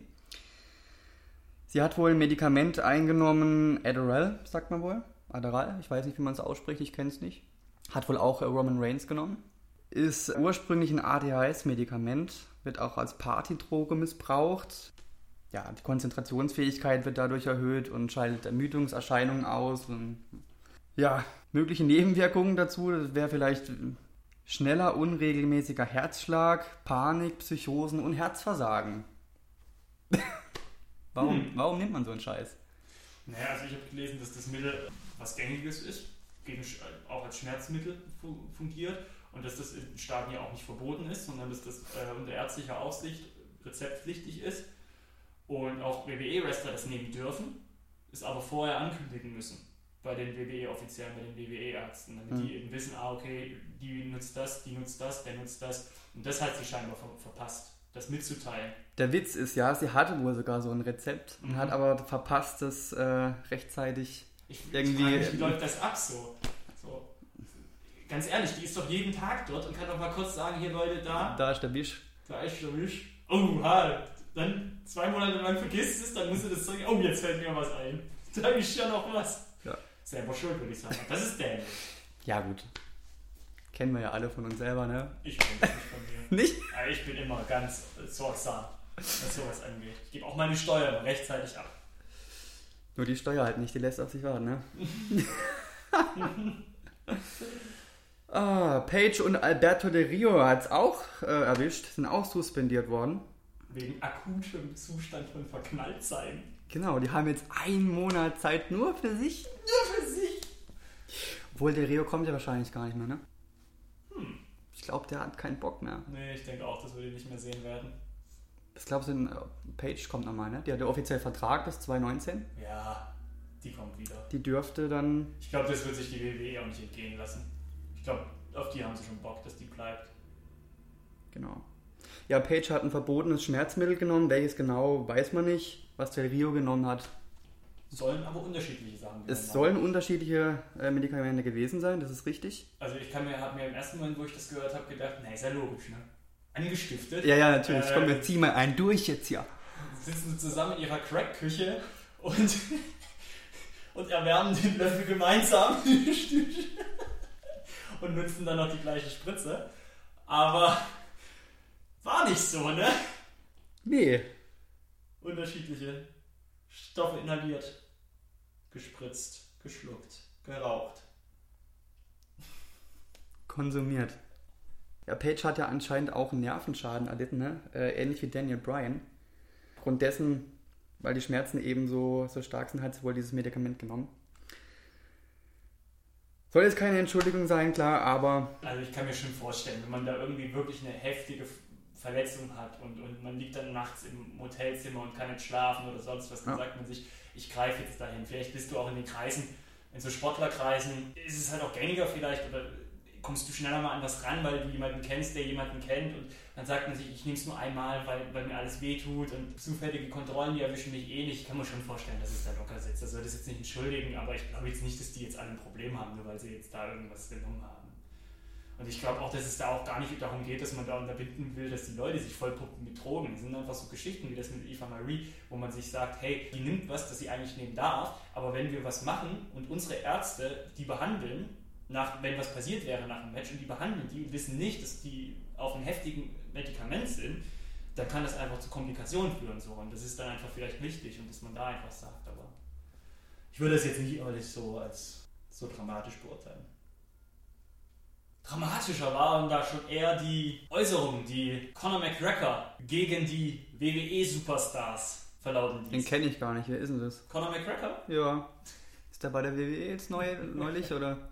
Noch nicht? Nee, Conor McGregor ist, äh, was ist er? Federgewicht. Ich weiß es nicht. Bei der UFC Ultimate Fighter ist er, MMA-Kämpfer ist er. Aha. Genau, und der hatte jetzt vor, in der Pressekonferenz vor der UFC 202 Veranstaltung, hat er sich mal so ein bisschen geäußert über die WWEler und das hat er nicht besonders, naja, nett gemacht. Muss dazu sagen, er trat bei UFC 202 gegen Nate Diaz an, gegen den hatte er im Vorfeld schon mal verloren. Das heißt, sein, naja, sein Ego war ein bisschen angeknackst und jetzt hat er sich da ein bisschen wahrscheinlich Luft gemacht. Mittlerweile weiß man, er hat gegen Nate Diaz gewonnen, das Rematch. Gut für ihn. Auf jeden Fall hat er verlauten lassen, dass der größte Teil der WWE-Typen aus Pussys bestehe. Und er meinte des Weiteren noch in dieser Pressekonferenz, dass er zwar Anerkennung für Brock Lesnar hätte, aber der wäre ja sowieso bis oben hin voll und daher könnte er ihn eigentlich gar nicht respektieren. Triple H, The Rock, den McMahons, den hat er Respekt gegeben, aber der Rest, das wären alles Pussys. Das hat er im Endeffekt im Wortlaut so gesagt. Er hat aber irgendwie sich da in so eine Tirade gesprochen, er hat dann auch behauptet, er würde die Köpfe von dem kompletten Roos WWE Muster abschlagen. Dazu wäre er in der Lage und dann hat er auch über John Cena nicht besonders schöne Sachen geäußert. John Cena wäre 40 Jahre alt.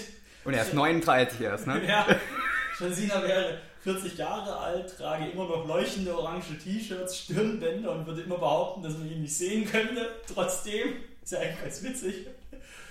Er wäre ein 40 Jahre alter, gescheiterter Mr. Olympia. Naja, und dann nennen wir ihn noch netterweise Motherfucker. Motherfucker, was heißt das übersetzt? Motherfucker? Wollen wir jetzt hier nicht Ich äußern. glaube ne? Mutterficker. ähm, natürlich ist so eine, so eine Hasstirade, so, ein- so ein, solche Entgleisungen, die werden natürlich nicht im Raum stehen gelassen von einem, von einem Rooster voller Egos.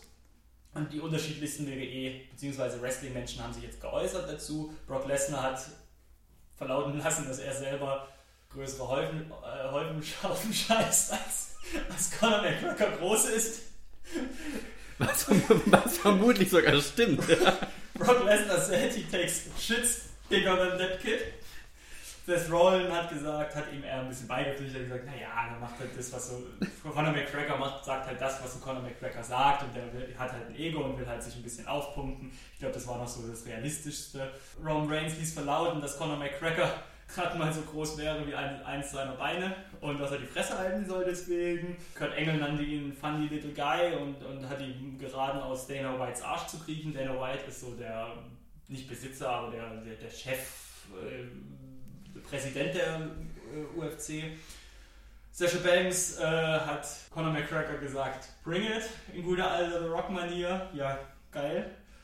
Chris Jericho hat es ein bisschen auf die, auf, die, auf die witzige Art gemacht und hat halt behauptet, ja, seine Matches sind die besten und er könnte Conor McGregor blamieren, wenn er gegeneinander antritt. Hat so ein bisschen witzig das alles aufgezogen.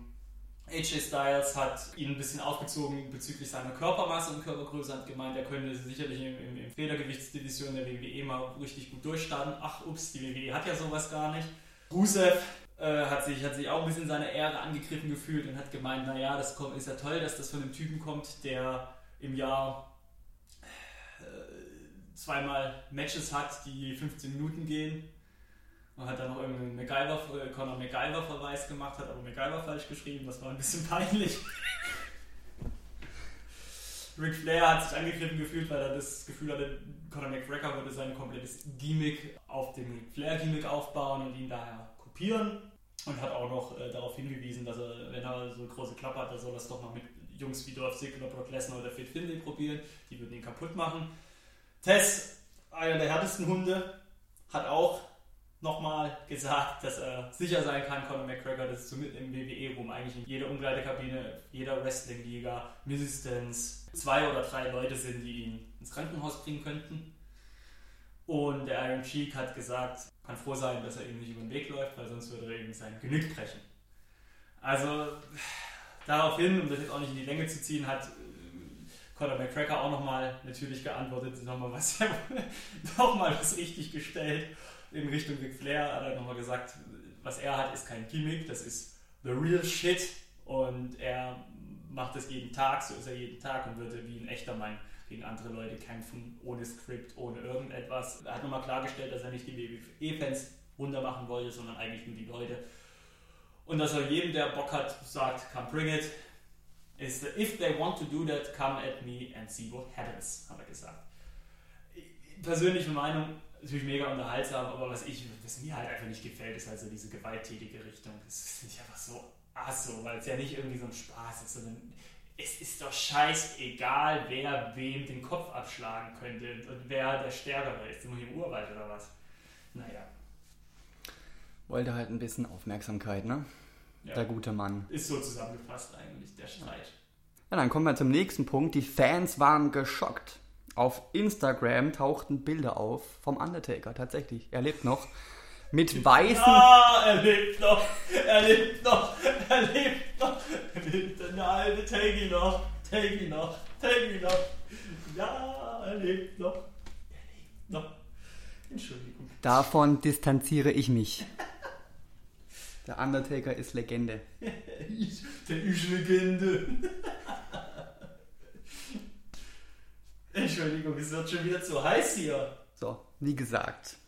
Auf Instagram tauchten Bilder auf, die Fans waren geschockt. Der Undertaker war zu sehen mit weißen Haaren und einem Gehstock und alles schrie natürlich, um Himmels Willen, der Undertaker ist in einem ganz schlechten Zustand. Dem geht's ganz schlecht. Den Tag drauf dann wurde er wohl gesichtet mit Shane McMahon in einer Bar und da hieß es, yes, SummerSlam, der Undertaker kehrt zurück. War da nicht so. Ich habe ihn nicht gesehen. Bleibt abzuwarten, ob jetzt tatsächlich nochmal ein Comeback von ihm kommt. Die Fotos mit Shane McMahon waren halt ganz witzig, weil da hat er ja wieder gefärbte Haare und genau, ja. wirkte er viel, wieder viel agiler, viel jünger und viel gefährlicher, gell? Und vor allem ohne den Gehstock. Und ohne den Gehstock. Aber man weiß auch nicht, diese Fotos, in welchem zeitlichen Abstand die tatsächlich entstanden sind. Ob die Fotos mit Shane McMahon vielleicht zur WrestleMania-Zeit entstanden sind Ja. oder halt tatsächlich. Ja, Kapitel Undertaker. Was will man sagen? Sind wir gespannt. Ich meine, es kommt ja auch nochmal auf den Punkt zurückzukommen, der bezüglich des Drafts, zu der Info, die News, die ich da hatte, dass die WWE den Undertaker als einen der 10 Hottest Free Agents aufgeführt hatte, unterstützt das ja vielleicht nochmal, dass da irgendwas am Brodeln ist. Ja, und dann hat eine neue Show auf dem WWE-Network Erstausstrahlung gehabt. Holy Foley! Eine Reality-Serie über die Foley-Familie, Mick Foley. Man muss das Format mögen. Ich habe jetzt die ersten fünf Folgen plus der First Look-Episode angeschaut.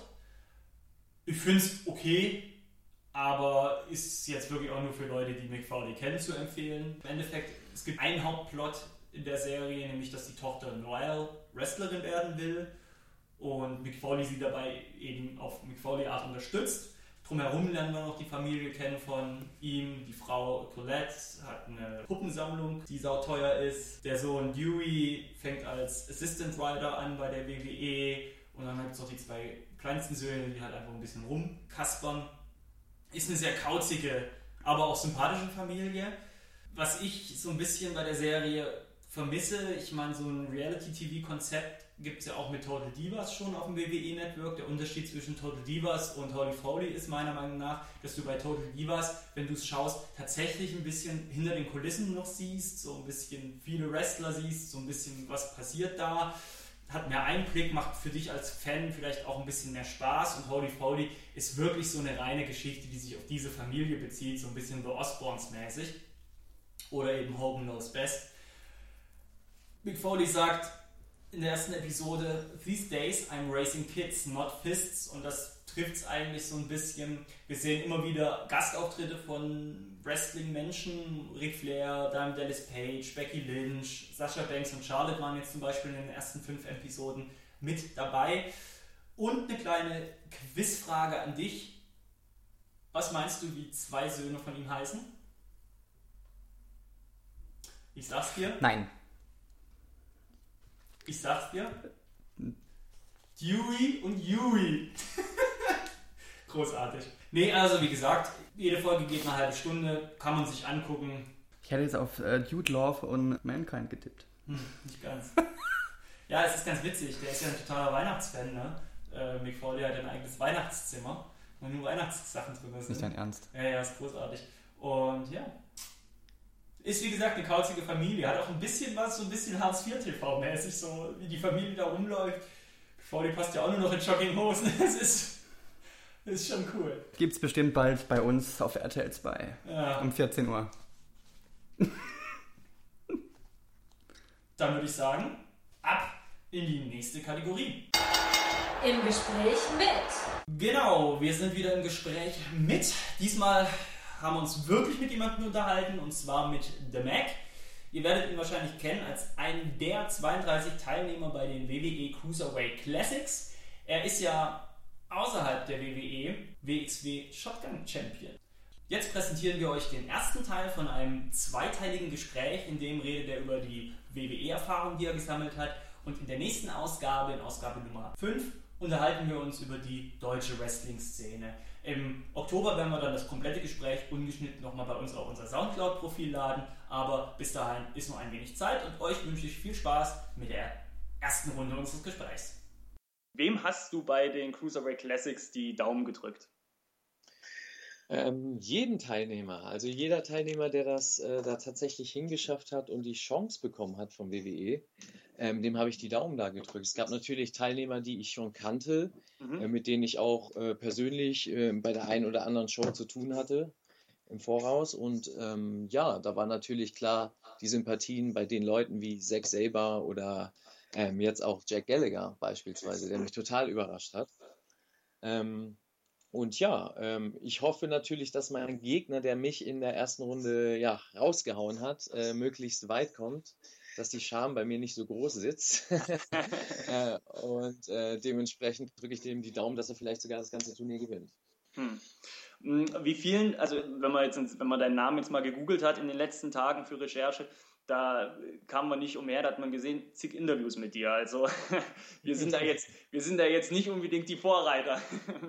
Ähm, ja, das stimmt. Ähm, warst du selbst überrascht, dass dann doch so viele Interviewanfragen kamen? Ich meine, von sehr vielen, von vielen deutschen Medien. Und ähm, im gleichen Zuge würde mich auch interessieren, wie fielen die Reaktionen seitens der eingefleischten WXW-Fans aus? Gab es da vielleicht auch welche, die gesagt haben, oh, jetzt, äh, jetzt schnuppert er da irgendwie, äh, bös gesagt, Starluft und äh, vergisst uns oder... Das ähm, also erstmal, das sind ja zwei Fragen. Ich probiere die mhm. erste erstmal ähm, beantworten. Ja, also es war natürlich ein großer Schwung direkt nach den Cruiserweight Classic. Also ich habe schon damit gerechnet, dass der ein oder andere ähm, äh, Wrestling Observer oder das ein oder andere Portal ähm, vielleicht ein Interview anfragt oder mehr darüber wissen will. Aber dass dann tatsächlich die großen äh, Fernsehanstalten und die großen äh, Medien wie Bild oder Sport 1 angefragt haben, war natürlich äh, super und war für mich eine Gelegenheit auch über das Wrestling zu reden und auch zu sagen oder, oder den Leuten überhaupt klar zu machen, dass es auch eine deutsche Wrestling-Szene gibt. Und dass ähm, das mit der WWE natürlich was ganz Besonderes war, aber dass es hier auch äh, ganz viele andere besondere Wrestler gibt, auf die man ein Auge werfen sollte in Deutschland. Und die äh, äh, zweite Frage bezüglich der eingefleischten WXW-Fans, ob da vielleicht deren Seite ein paar Vorbehalte waren oder war da, war da auch alles cool und man hat es gefeiert oder hast du da irgendwie negative Reaktionen mitbekommen? Also ich bin wirklich positiv überrascht. Es kam ähm, wirklich eigentlich nur positives Feedback von, von allen Seiten, äh, seitens von WXW, ob das jetzt die Offiziellen war, ob das der Lockerroom war oder Fans waren. Ähm, waren alle happy drüber. Ich glaube, jeder gönnt das einem Wrestler, wenn er einen Traum in Erfüllung gehen lassen kann und wenn er ja die Chance kriegt, auf der großen Bühne zu performen. Und ich sage ja, ähm, das ist ja keine Situation, dass jetzt jemand Angst haben muss, äh, dass dadurch die, die äh, Liga untergeht oder dass dadurch irgendwas sich ändert. Das Einzige, was sich ändert, ist, dass die Aufmerksamkeit größer wird, weil ähm, wenn man mich sieht, dann wird man nach dem Namen googeln, dann wird man früher oder später auch auf den Namen BXW kommen und schon hast du natürlich viele, viele Leute, die vorher noch nie was von BXW gehört haben, die dadurch natürlich eine Chance gekriegt haben, dann Einblick zu kriegen und vielleicht dann bei der einen oder anderen Show vorbeischauen. Und in Köln jetzt hat man das schon gemerkt. Also wir hatten ja jetzt äh, der Tourstart letztes Wochenende in Köln. Mhm.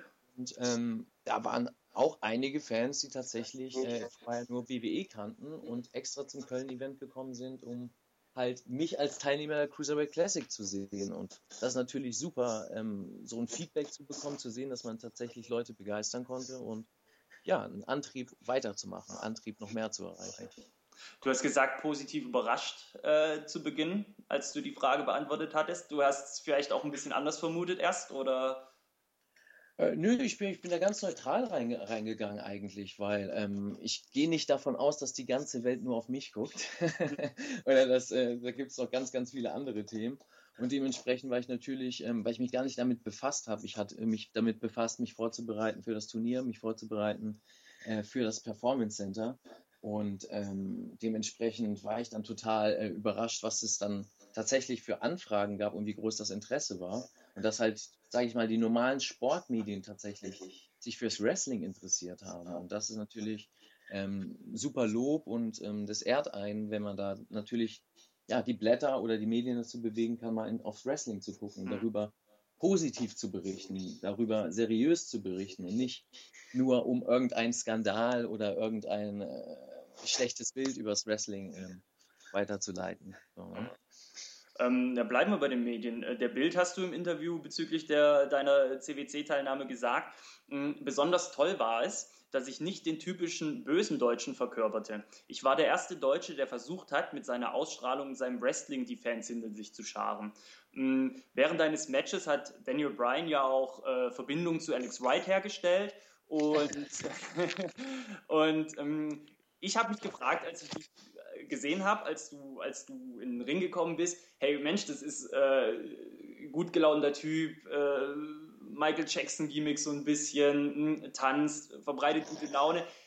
Meinst du, du hast vielleicht die amerikanischen Fans ein bisschen überfordert mit deinem, mit deinem Gimmick, weil im Wrestling ja oft so, naja, ich sag mal, da ist Nationalität ja oft schon das Gimmick, ne? Dass man, dass man vielleicht gesagt hat, hey, der ist, der kommt hier nicht mit Lederhose und, und, und äh, auf die Bühne und, und, und spielt hier nicht den Berlin oder so, sondern ist ein, ist ein junger, gut gelaunter Kerl, der äh, auf Michael Jackson abgeht. Naja, das ist ja bei mir, liegt das ja auf der Hand. Das ist ja bei mir ganz einfach, weil ich ja auch nicht aussehe wie der typische Klischee-Deutsche, würde ich mal sagen. Ähm, ne, ich bin äh, deswegen auch der, die Urban German, also ich bin nicht für jeden Ausländer, ähm, sage ich mal, äh, ein Amerikaner oder einen, der aus dem Ausland kommt, ähm, würde direkt meinen, ich komme aus Deutschland, wenn er mich nicht mhm. sprechen hört. Und äh, dementsprechend ist das natürlich für die Leute interessant. Also die, ähm, ich sag mal, die amerikanische, das, das Gesamtbild oder die Gesamtmeinung von Deutschland ist halt ähm, oftmals nicht, ähm, sage ich mal, äh, sehr wie soll ich sagen, die haben nicht viel nachgeforscht. Ähm, teilweise kommen da Fragen, wo man sich denkt, hä, habt ihr überhaupt mitgekriegt, wie, wie modern Europa ist, wie modern Deutschland ist. Ne? Man denkt halt oft in Amerika, ja, das ist das einzige moderne Land. Und äh, dementsprechend ähm, denke ich nicht, dass ich sie überfordert habe. Die waren sehr äh, interessiert. Ähm, man hat es gemerkt bei der Vorstellung, da waren die Leute noch verhalten. Mhm. Das heißt, ähm, als ich in den Ring gekommen bin, gab es natürlich ein paar Leute, die applaudiert haben, aber auch viele, die nicht wussten, ob sie mich ausbuhen sollen oder mir zujubeln sollen.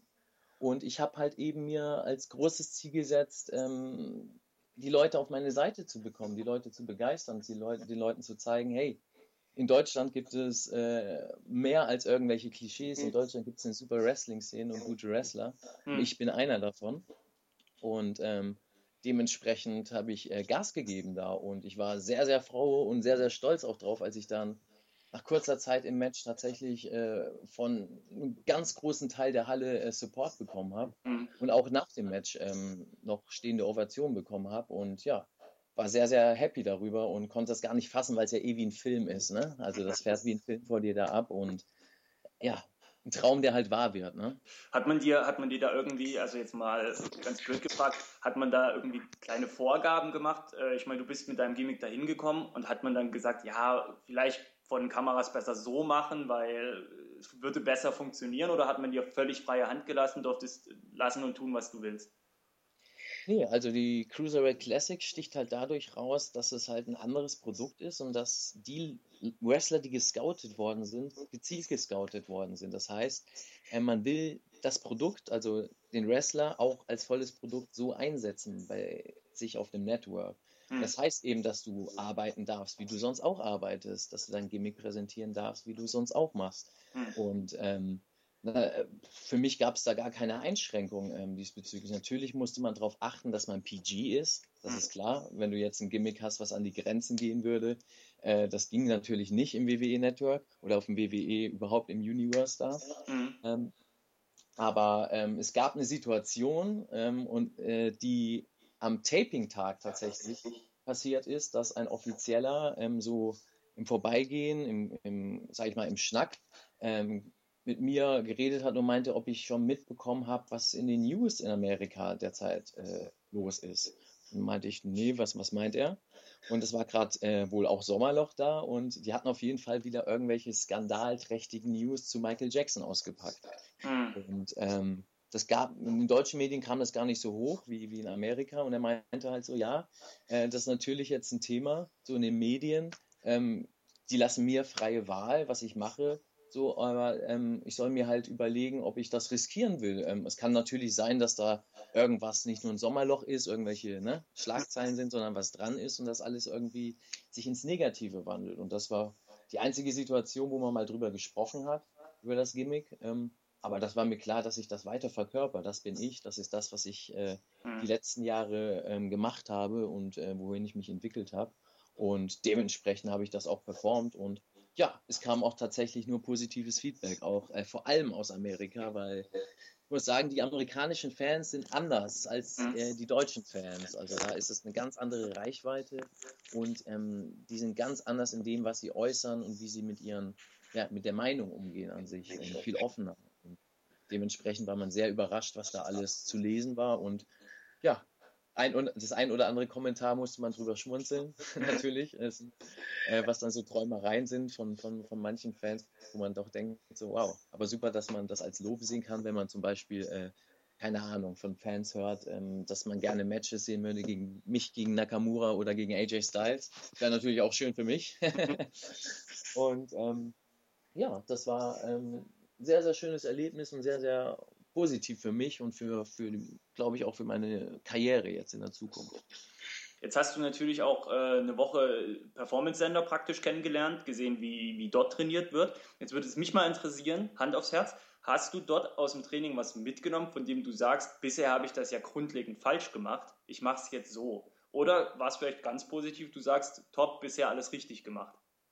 Ja, definitiv hat man da äh, eine Menge mitgenommen. Aber man muss sagen, es ist was anderes. Also du vergleichst Äpfel mit Birnen. Mhm. Das heißt, ähm, das ist Sports Entertainment. Das ist World Wrestling Entertainment und das, ähm, der Schwerpunkt liegt da auf dem Entertainment, auch wenn die Cruiserweight Classic vom, vom, vom Verhalten der Matches anders ist als das andere WWE-Produkt, ähm, ist trotzdem im Hintergrund ein ganz anderes Arbeiten. Das heißt, du arbeitest nicht für die Leute in der Halle, Du arbeitest für die Millionen am TV-Gerät. Du mhm. arbeitest auf Kameras. Du arbeitest ähm, mit Timings, mit, mit einem Kamerateam, mit, mit einem Lichtteam. Das, da ist vieles abgestimmt, was das viele Leute gar nicht sehen, was viele Leute gar nicht erkennen können. So, was sie auch gar nicht erkennen sollen, weil, das mhm. natürlich, weil die natürlich das Event genießen müssen. Aber jeder, ähm, sage ich mal, jeder Tontechniker, Kameramann oder äh, Fachmann aus dem Bereich der, sage ich mal, des Events, der da im Publikum sitzt, sieht, was da im Hintergrund alles passiert. Ne? Und äh, das ist eben alles verknüpft mit den Wrestlern im Ring. Das kennen wir an sich in der normalen Wrestling-Welt nicht so, weil ähm, da hast du natürlich auch Kameras, mit denen du arbeitest, aber du arbeitest im Schwerpunkt mit der Halle, mit dem Publikum, was Eintritt gezahlt hat und ein Event sehen will. Und dementsprechend ist das ein ganz anderes Arbeiten, eine ganz andere Ausrichtung und sehr, sehr interessant man kann natürlich vieles mitnehmen und ähm, auch vieles für sich mitnehmen. Und ähm, vom Training, vom Wrestling-Training natürlich. Also man lernt nie aus äh, als Wrestler, definitiv nicht. Und äh, man hat da die besten Trainer der Welt. Also ich meine, wenn man mit William Regal, äh, Robbie Brookside, äh, äh, Matt Bloom reden kann, äh, wresteln darf oder mit anderen Wrestlern, die auch Teil der Cruiserweight Classics sind, einfach mal im Ring trainieren darf, ist das schon eine Riesenmöglichkeit, sich weiterzuentwickeln. Und die Woche im Performance Center, ähm, sage ich, das, das bringt einen voran wie äh, manch, manche Wochen oder mhm. manchmal sogar Monate äh, on the road, ne, wo du vielleicht dann ähm, den einen oder anderen Gegner hast, wo du was lernen kannst, aber vielleicht viele Gegner hast, die auf dem gleichen Level sind oder äh, die von dir mehr lernen, als du mitnehmen kannst. Und dementsprechend ist das äh, eine super Gelegenheit gewesen. Und das war auch mein wie soll ich sagen, mein, mein, mein, mein, mein zweites äh, großes Ding auf der Liste. Also, dass ich auf jeden Fall nicht nur da bin für die Cruiserweight Classic, sondern da bin, in dieser Woche so viel Input zu bekommen und so viel ja, äh, Infos zu bekommen, um weiterzukommen für mich in meiner Karriere, um weiter auch Infos weiterzubringen auf den, äh, sage ich jetzt mal, an meine Kollegen hier und zu sagen, ey, pass auf, das und das ist vielleicht ähm, ganz wichtig, das und das habe ich da gelernt und probiere das weiterzugeben, dass wir auch auf dem Markt besser werden können.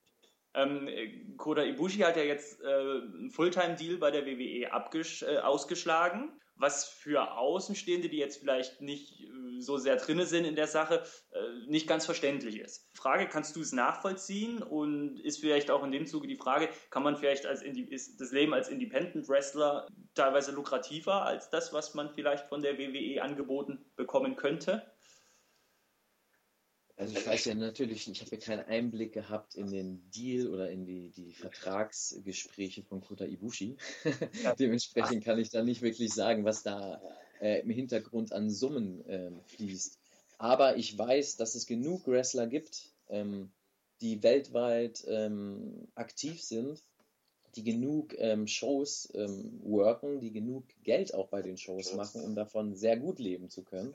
Mhm. Und es gibt nicht nur WWE auf dem Markt. Ne? Also mhm. ähm, ich sage immer, es gibt verschiedene Wege als Wrestler ähm, erfolgreich zu sein und für dich glücklich zu sein. Mhm. So, und es, äh, es, viele kennen nur oder sehen nur den Weg, ähm, jeder Wrestler will zur WWE, will WWE-Star werden, aber das ist nicht so.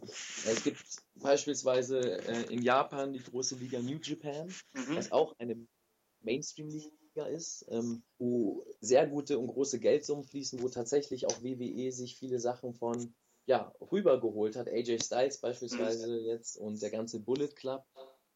Ähm, und es ist halt sehr interessant zu sehen, äh, was für Leute die WWE halt eben scoutet. Und das heißt nicht, wenn WWE mit einem Wrestler zusammenarbeitet, dass das zwingend äh, immer gleich auf 10 Jahresdeals oder irgendwie hinauslaufen muss. Äh, das heißt, es ist so heiß und es gibt so viele ähm, interessante Wrestler auf dem Markt ähm, und interessante Projekte von WWE-Seite aus, dass da immer wieder eine Zusammenarbeit äh, in Frage kommen kann für den einen oder anderen Wrestler, mhm. ohne dass der, sage ich mal, sein sein Wrestlerleben aufgeben muss. Ne? Also du musst halt sehen, wenn du bei WWE äh, unter Vertrag bist, bist du bei WWE unter Vertrag. Das heißt, du bist Fulltime 24-7 bei WWE. Du ziehst nach Amerika und bist, bist da. Hm. So, und da können, das können, kann der ein oder andere nicht mit seinem äh, Familienleben vereinbaren, nicht mit seinem Lifestyle vielleicht vereinbaren, ähm, will vielleicht gar nicht so viel ähm, arbeiten wie bei WWE, weil WWE ist nicht nur Wrestling im Ring. Ne? Da gibt es viel PR, da gibt es viel drumherum, Reality-Shows und bla bla bla, Sachen, die man ähm, machen muss, machen kann. Und ja, das liegt halt nicht jedem. Es gibt Leute, die sind halt Ringkämpfer, die wollen Wrestling betreiben und nicht Sports Entertainment. Und für die ist mal so ein Trip bei WWE ganz interessant und ähm, sind dann aber auch wieder froh, wenn sie, sage ich mal, auf einem normalen Wrestling-Markt ihre Brötchen verdienen können. Und ich denke, Kota Ibushi ist erfolgreich und bekannt genug, äh, um, denke ich mal, genug Geld zu verdienen, um davon gut leben zu können. mal ganz plump gefragt, November-Tour, WWE, ist das eine der offenen Türen? Kann ich nicht sagen, weil ich es nicht weiß. also, Ne? Also ich sage, alles ist möglich. Ähm, wer, sage ich, mich auf den äh, sozialen Medien verfolgt und da mal ein bisschen geguckt hat, mal in der Chronik so ein bisschen rumschaut, äh, wird vielleicht bemerkt haben, dass ich schon im letzten Jahr äh, die Sache mit der Cruiserweight Classic einfach mal so angeteasert habe im Nebensatz und ähm, ja, tatsächlich dann eine kurze Zeit später das äh, für mich, für viele Unmögliche wahr geworden ist, dass ich bei der WWE antreten darf. Und ähm, ich sage, alles ist möglich derzeit im Wrestling und mal gucken, was passiert. Ne? Ich denke mal, da gibt es auch viele andere interessante deutsche Wrestler oder Nicht-Wrestler. Ich sage ja das große Thema Tim Wiese. Ne? Der wird sicherlich ähm, auch im November hier in Deutschland irgendwie zu sehen sein. genau, zurück sind wir aus dem Interview mit The Mac. Vielen Dank für diesen ersten Teil. Senden wir nach Hamburg. The Mac, ist auf Tour mit der WXW und noch bis Ende des Jahres könnt ihr ihn live sehen in allen möglichen Städten. Die sind wirklich überall. Wir sind im Oktober in Karlsruhe. Genau, und schaut doch einfach mal bei Google im Internet Shotgun Live Tour und besucht die Jungs. Wir gehen in die nächste Kategorie. Rätselspaß mit Kevin und Stefan. So, Stefan, dann machen wir weiter mit unserer Quizrunde. In der letzten Ausgabe haben wir angefangen, im Jeopardy-Stil unsere Fragen zu stellen. Du hast mir drei Fragen gestellt und jetzt bin ich dran. Genau. Beziehungsweise Antworten. Ne? Antworten, genau. Das Spielprinzip ist ja, dass man eine Antwort gibt und der Befragte in dem Falle muss in Form einer Frage antworten. Wir können ja nochmal an einem Beispiel praktisch, du sagst Kevin und Stefan Und die richtige Reaktion von mir wäre, wer moderiert Mark My Words? Das ist das Spielprinzip. So ist es. Bist du bereit für die erste Frage? Für die erste Antwort. In dem Fall ja. Hast, Gerne. hast schon Angst? Ein bisschen. Man will sich ja nicht blamieren, ne? Warten wir es ab. Frage Nummer 1 für dich, Stefan. Ja. Er gewann zweimal hintereinander den Royal Rumble und beendete bei WrestleMania eine andere legendäre Karriere. Wer ist es? Shawn Michaels? Das ist vollkommen richtig. Puh. es kribbelt aber schon ein bisschen. ist ja geil, dass man so investiert ist, aber ein bisschen kribbelt. Okay, weiter. Wen hat er denn besiegt bei WrestleMania? Ja, ein Undertaker. Das ist, Äh, Ric Flair. Entschuldigung. genau, bei WrestleMania 24. Ric Flair, Entschuldigung. Gut, jetzt wird es vielleicht ein bisschen schwieriger. Ja. Er gewann über 30 Champion-Titel in der WWE und eine intime Beziehung mit einer mächtigen Frau brachte ihn an die Spitze und bescherte ihm eine große Familie. Wer ist Triple H? Das ist falsch. Warte. Eine mächtige Familie. Oh, das ist eine. ah, Das ist ein cooles Spielprinzip. Über 30 Titel. Ja gut, Triple H hatte nicht über 30 Titel. Wer hatte denn so viele Titel? Eine mächtige Familie. Eine mächtige Wrestling-Familie, oder wie? Soll ich die Frage mal vorlesen? Ja, bitte. Also, er gewann über 30 Champion-Titel in der WWE und eine intime Beziehung mit einer mächtigen Frau brachte ihn an die Spitze und bescherte ihm eine große Familie. Gott, das stehe ich völlig auf dem Schlauch. Warte mal, also. Eigentlich müsste man ja schon einer mit über 30 Titeln. Wer hat denn viele Titel gewonnen in der WWE? Eine mächtige Frau, die mächtigste Frau. Eine intime Beziehung mit einer mächtigen Frau. Eine äh, mächtige Frau ist ja im Endeffekt in der WWE Stephanie McMahon. Das ist richtig. Aber es gab ja bestimmt noch andere. Mächtige Frauen. Brachte viele Kinder. Von Kindern habe ich nichts gesagt. Eine große Familie. Er hat sich irgendwo eingeheiratet. Er hat es zumindest versucht. Vicky Guerrero ist die Frau. Eine mächtige Familie. Ja. Excuse me! Mit wem hingen sie denn rum beim Anlass? Das war doch so 08, 09 rum. So um die Zeit, genau. Das war nicht meine Hochzeit. Also er war ein sehr erfolgreicher Tag-Team-Wrestler und auch einzeln sehr gut unterwegs. Bestimmt so Action Christian mäßig was. Es ist Edge tatsächlich. Naja.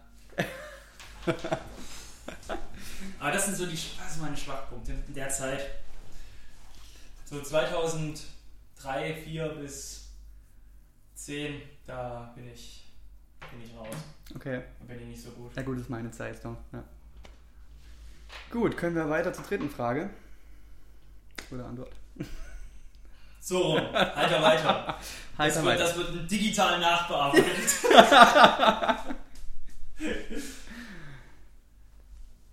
So, die letzte Antwortfrage. Anfangs nur Leibwächter, wurde er später fünfmal WCW-Champion und besiegte als erster überhaupt Bill Goldberg.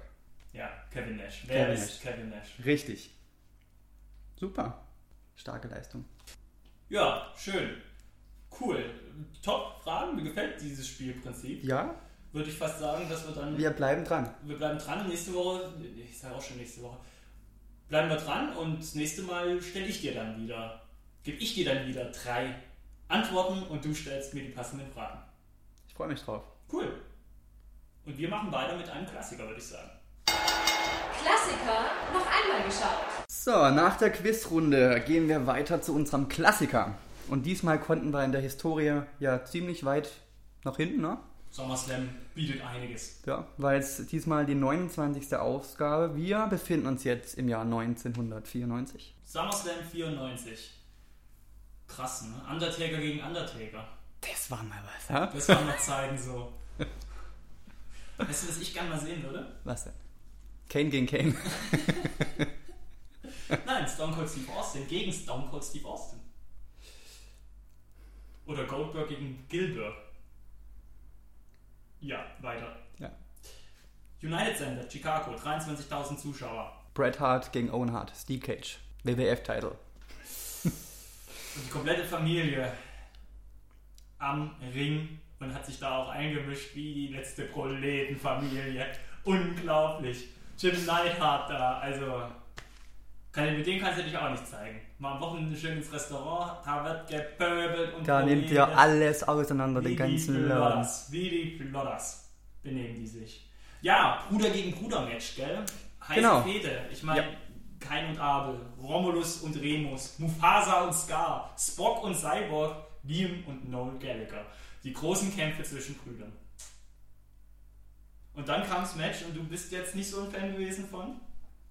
Nein, ich habe es mir gestern angeschaut und äh, ich war ein bisschen unterwältigt, muss ich ganz ehrlich sagen, weil äh, ich habe kaum irgendwie spannende Aktionen gesehen. Es war immer nur Flucht, Flucht, raus aus der Tür, rauf auf den Käfig.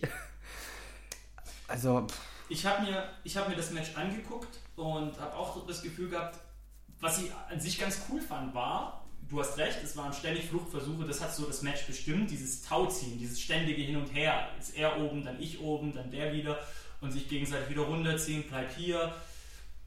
Ich finde cool, dass dieser Stipulation, diese, dieses, diese Matchart, das Match bestimmt hat. Dass die auch vorgegeben hat, wie das Match läuft. Das finde ich per se ganz gut, weil ich es albern finde, wenn man sagt, hey, wir machen das in einem Käfig, aber dann läuft es wie jedes andere Match ab. Von dem her fand ich das an sich schon gut. Ich fand es dann auch ein bisschen zu lang, man hätte das auch ein bisschen ja, schneller machen können. Was ich nie verstanden habe und was ich auch in diesem Match total albern finde, wieso kann man, wenn man einen Steel Cage macht, eigentlich immer durch die Tür rausgehen? Ich finde das so albern. Dann geht man zur Tür, dann macht der Referee die Tür auf, so, bitteschön, kommst du raus, kannst reingucken wieder. Und das macht überhaupt keinen Sinn. Und das sieht so albern aus. ich muss auch ehrlich sagen, ich bin kein, kein Fan von der Art Matches. Steel Cage Match, Matches ähm, ist nicht meins, muss ganz ehrlich, ehrlich sagen. Hell in a Cell wiederum ja, absolut. Aber diese Steel Cage Matches, das ist. Ich finde es immer ein bisschen unspannend irgendwie. Mhm. Nun hat Bret Hart das Match gewonnen, den Titel behalten. Und das Finish war eigentlich ganz, ganz witzig. Beide sind aus dem Ring gleichzeitig geklettert und Owen Hart war dann verkantet am Ringgitter von außen und hing dann im, hing dann im Gitter mit dem Bein eingeklemmt. Und Bret Hart ist runtergesprungen hat damit den Titel verteidigt und das Match gewonnen. War ein ganz spannendes und witziges Finish. Und dann hat sich Jim Neidhart natürlich nicht mehr im Griff gehabt und dann ging die große Familienschlacht los. Und ja, und dann haben sie sich, haben sie, haben sie sich im Ring, äh, im, im Käfig hergebatscht und letztendlich sind dann Neidhart und Owen Hart geflüchtet. Witzig fand ich, weiß nicht, ob du ein bisschen so auf, auf Lawler und McMahon, die das Match kommentiert haben, gehört hast. Geilste Frage von Lawler an, an McMahon. Mensch, Vince, könntest, könntest du dir das jemals vorstellen, wenn deine Kinder sich so bezogen, weil er als Stuart und seine Frau im, am Ring sagen, wenn deine Kinder sich hier so herbatschen würden, das wäre ja schrecklich. Und ich denke mir so, der wisst du, was da noch alles auf ihn zukommt mit seinen Kindern. Nee, nee. Nach dem Motto, nee, nee, was heißt da die? Das mache ich dann schon selber. So. Äh, das fand ich, das fand ich mit so einem historischen, was dann noch kam, fand ich das schon ganz witzig. Also du würdest das Match jetzt nicht unbedingt jedem empfehlen. Äh, nein. Schade, gilt ja eigentlich als Klassiker. Ja, Weiß man aber auch nicht, ob der, der Fehde wegen. wahrscheinlich, ja. Cool. Also das Match an sich äh, war mit Sicherheit meiner Meinung nach kein Klassiker. Okay. Dann würde ich sagen, nächste Kategorie. Empfehlungen für die nächste Shoppingtour. Wir haben wieder eine Shop-Empfehlung, Stefan. Das letzte Mal habe ich ja WrestleMania vorgestellt, das hat dir nicht so gut gefallen, glaube ich. WrestleMania hat mir sehr gut gefallen. Auch die DVD Ah. Ja, mit den 1000 Stunden extra, die Ja, es dann doch nicht gab. in Zeiten, in Zeiten des WWE-Networks ist es wirklich fraglich, ob so eine Blu-ray bzw. DVD so viel Sinn macht, wenn man nicht noch wirklich exklusive Features und Extras draufpackt. Aber vielleicht ist es diesmal ja anders. Vielleicht. Ich habe eine DVD mitgebracht, die heißt Just Say Yes, Yes, Yes. Und wer ist es? Komm jetzt. Jetzt, jetzt tut er so, als müsste er noch überlegen, ey. Daniel Bryan. Hey, gute Witze muss man einfach auch mal machen können. So Leute, passt auf. Am 4. Dezember 2015 war es soweit. Daniel Bryan wurde total zurecht gewürdigt mit einer DVD. Mit einer 3-Disc-Set. Laufzeit 7 Stunden 12. Und da ist wirklich alles dabei, was man über Daniel Bryan wissen muss, sollte. Für die Blu-ray warst du zu knausrig oder? Was ist Blu-ray? Ich kaufe mir tatsächlich meistens die DVD. Aber du hast einen, hat man letztes Mal schon, du hast einen 4K-Fernseher, du musst dir Blu-rays kaufen jetzt. Ja, ist ja gut. Das war ja Dezember 15, das ist ja schon Ewigkeiten her. Darf ich jetzt weitermachen, Ja, oder? Das war die Lieblingskategorie. Oder willst du mich jetzt hier weiter dissen? Bitte. Die erste DVD enthält eine sehr schöne Dokumentation über Daniel Bryan. Die geht ungefähr eine Stunde, eine Stunde sechs Minuten, wo man auch sehr viel über Daniel Bryan persönlich erfährt. Es gibt auch viele Interviews über Daniel Bryan von verschiedenen Kollegen, John Cena zum Beispiel, Cesaro. Libella auch. Die ist auch dabei tatsächlich. Ja, guck ich jetzt auch mal rein. Ja, in der Dokumentation geht es hauptsächlich um den Weg natürlich zu WM 30, zu WrestleMania 30, wo er seinen großen Spot hatte im Main Event. Äh, Es geht in der Zeit äh, von NXT um seine Entlassung auch, er wurde auch mal entlassen. Eine gute Dokumentation sollte man sich anschauen, auf jeden Fall. Ich möchte jetzt nicht zu viel verraten, weil wenn ich euch alles erzähle, braucht ihr das nicht mehr gucken. Die zweite DVD des DVD-Sets beinhaltet neun Matches von Daniel Bryan, wozu es äh, bei jedem Match noch eine, eine kleine Promo gibt. Mit dabei sind Matches äh, aus NXT-Zeiten, zum Beispiel gegen Chris Jericho oder seinen ersten Titelgewinn gegen The Miz bei Night of Champions 2012. Auch sein Cash-In bei TLC gegen Big Show 2011, als er das erste Mal Champion wurde. Auf jeden Fall Matches, die empfehlenswert sind. Auch unter anderem ähm, der Titelgewinn mit Team Hell No. Da war ich der Meinung, hätte man ein bisschen mehr Matches reinpacken können in die DVD, weil bei der dritten DVD gibt es dann nur noch fünf Matches, also insgesamt 14 Matches. Da gab es durchaus schon ähm, DVDs mit sehr viel mehr Matches. Mhm. Aber unter anderem ist da das Match ähm, gegen John Cena beim SummerSlam dabei, 2013, als er den WWE-Titel gewann, das ja auch zu seinen besten Matches gehört. Und natürlich das Match äh, bei WrestleMania 30 gegen Randy Orton und Batista. Ich finde, es ist eine empfehlenswerte DVD. Wer Daniel Bryan mag, sollte sich die DVD zulegen. Ich fand's super. Ja, die Doku, das finde ich jetzt auch ganz spannend. Da würde ich vielleicht auch mal reinschauen. Ja, die ist auch wirklich cool gemacht. Hm. Ich Ja. finde, das sind so Sachen, die, die mich dann zu so einem eher bewegen. Ja. Die Matches, äh, wenn du WWE-Network besitzt, Ja, klar, natürlich. keinen Das Sinn ist mehr, allem, weil unwichtig. die ja auch diese Collections jetzt haben und so. Aber Ja. die Doku würde ich mir auch gerne mal angucken. Bringt einem den Menschen Daniel Bryan auch ein bisschen näher. Also ist cool, auf jeden Fall. Und Brie Bella ist auch dabei. Dann kommen wir zum Abschluss. Letzte Kategorie, Kevin. Jetzt wird's unbequem, denn Wrestling-Fans stellen sich unangenehme Fragen. Ja, Kevin, sind wir fast schon wieder beim Ende angelangt. Und traditionell, und man kann nach vier Folgen schon von Tradition reden, oder? Natürlich. Ah ja. Traditionell stellen wir uns am Ende einer Folge immer unangenehme Fragen.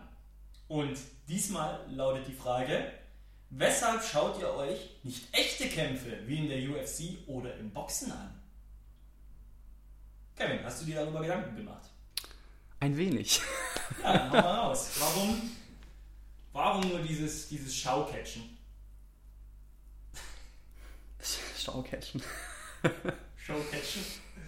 Das ist eigentlich leicht zu beantworten. Ich habe da keinen Spaß dran, wenn sich zwei Typen ernsthaft verletzen. Sprich UFC oder Boxen. Es gibt so das Phänomen bei mir, Klitschko-Kämpfe. Beim Boxen schaue ich mir gern mal an. Aber sonst ist es irgendwie für mich, sind es Veranstaltungen, gerade in der UFC, wo es ja so derbe hart auf die Mütze gibt. Das sagt, das sagt mir nicht zu. Sehe ich ähnlich. Ich finde echte Gewalt schwierig.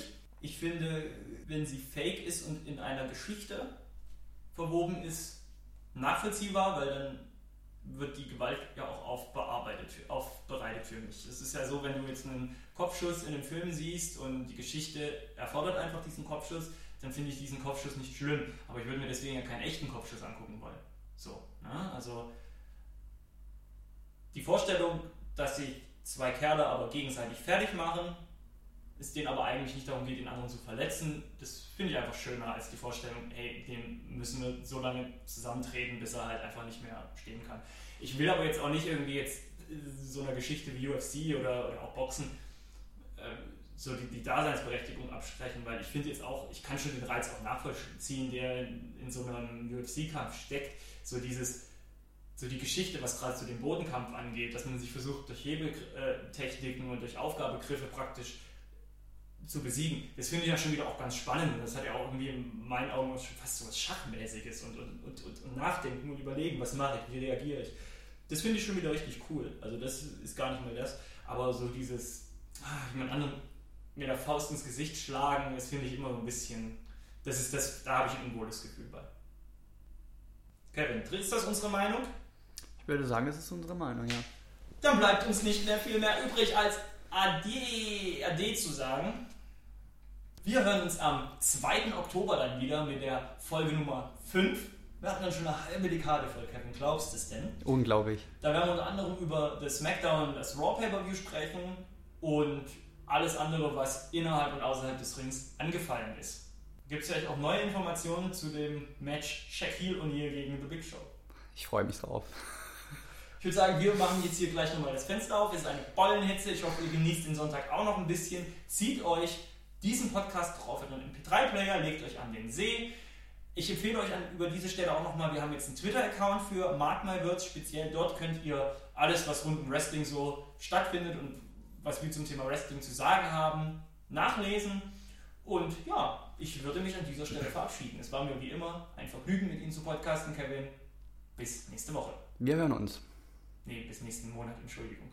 Tschüss. Wir hören uns. Jedenfalls blöd.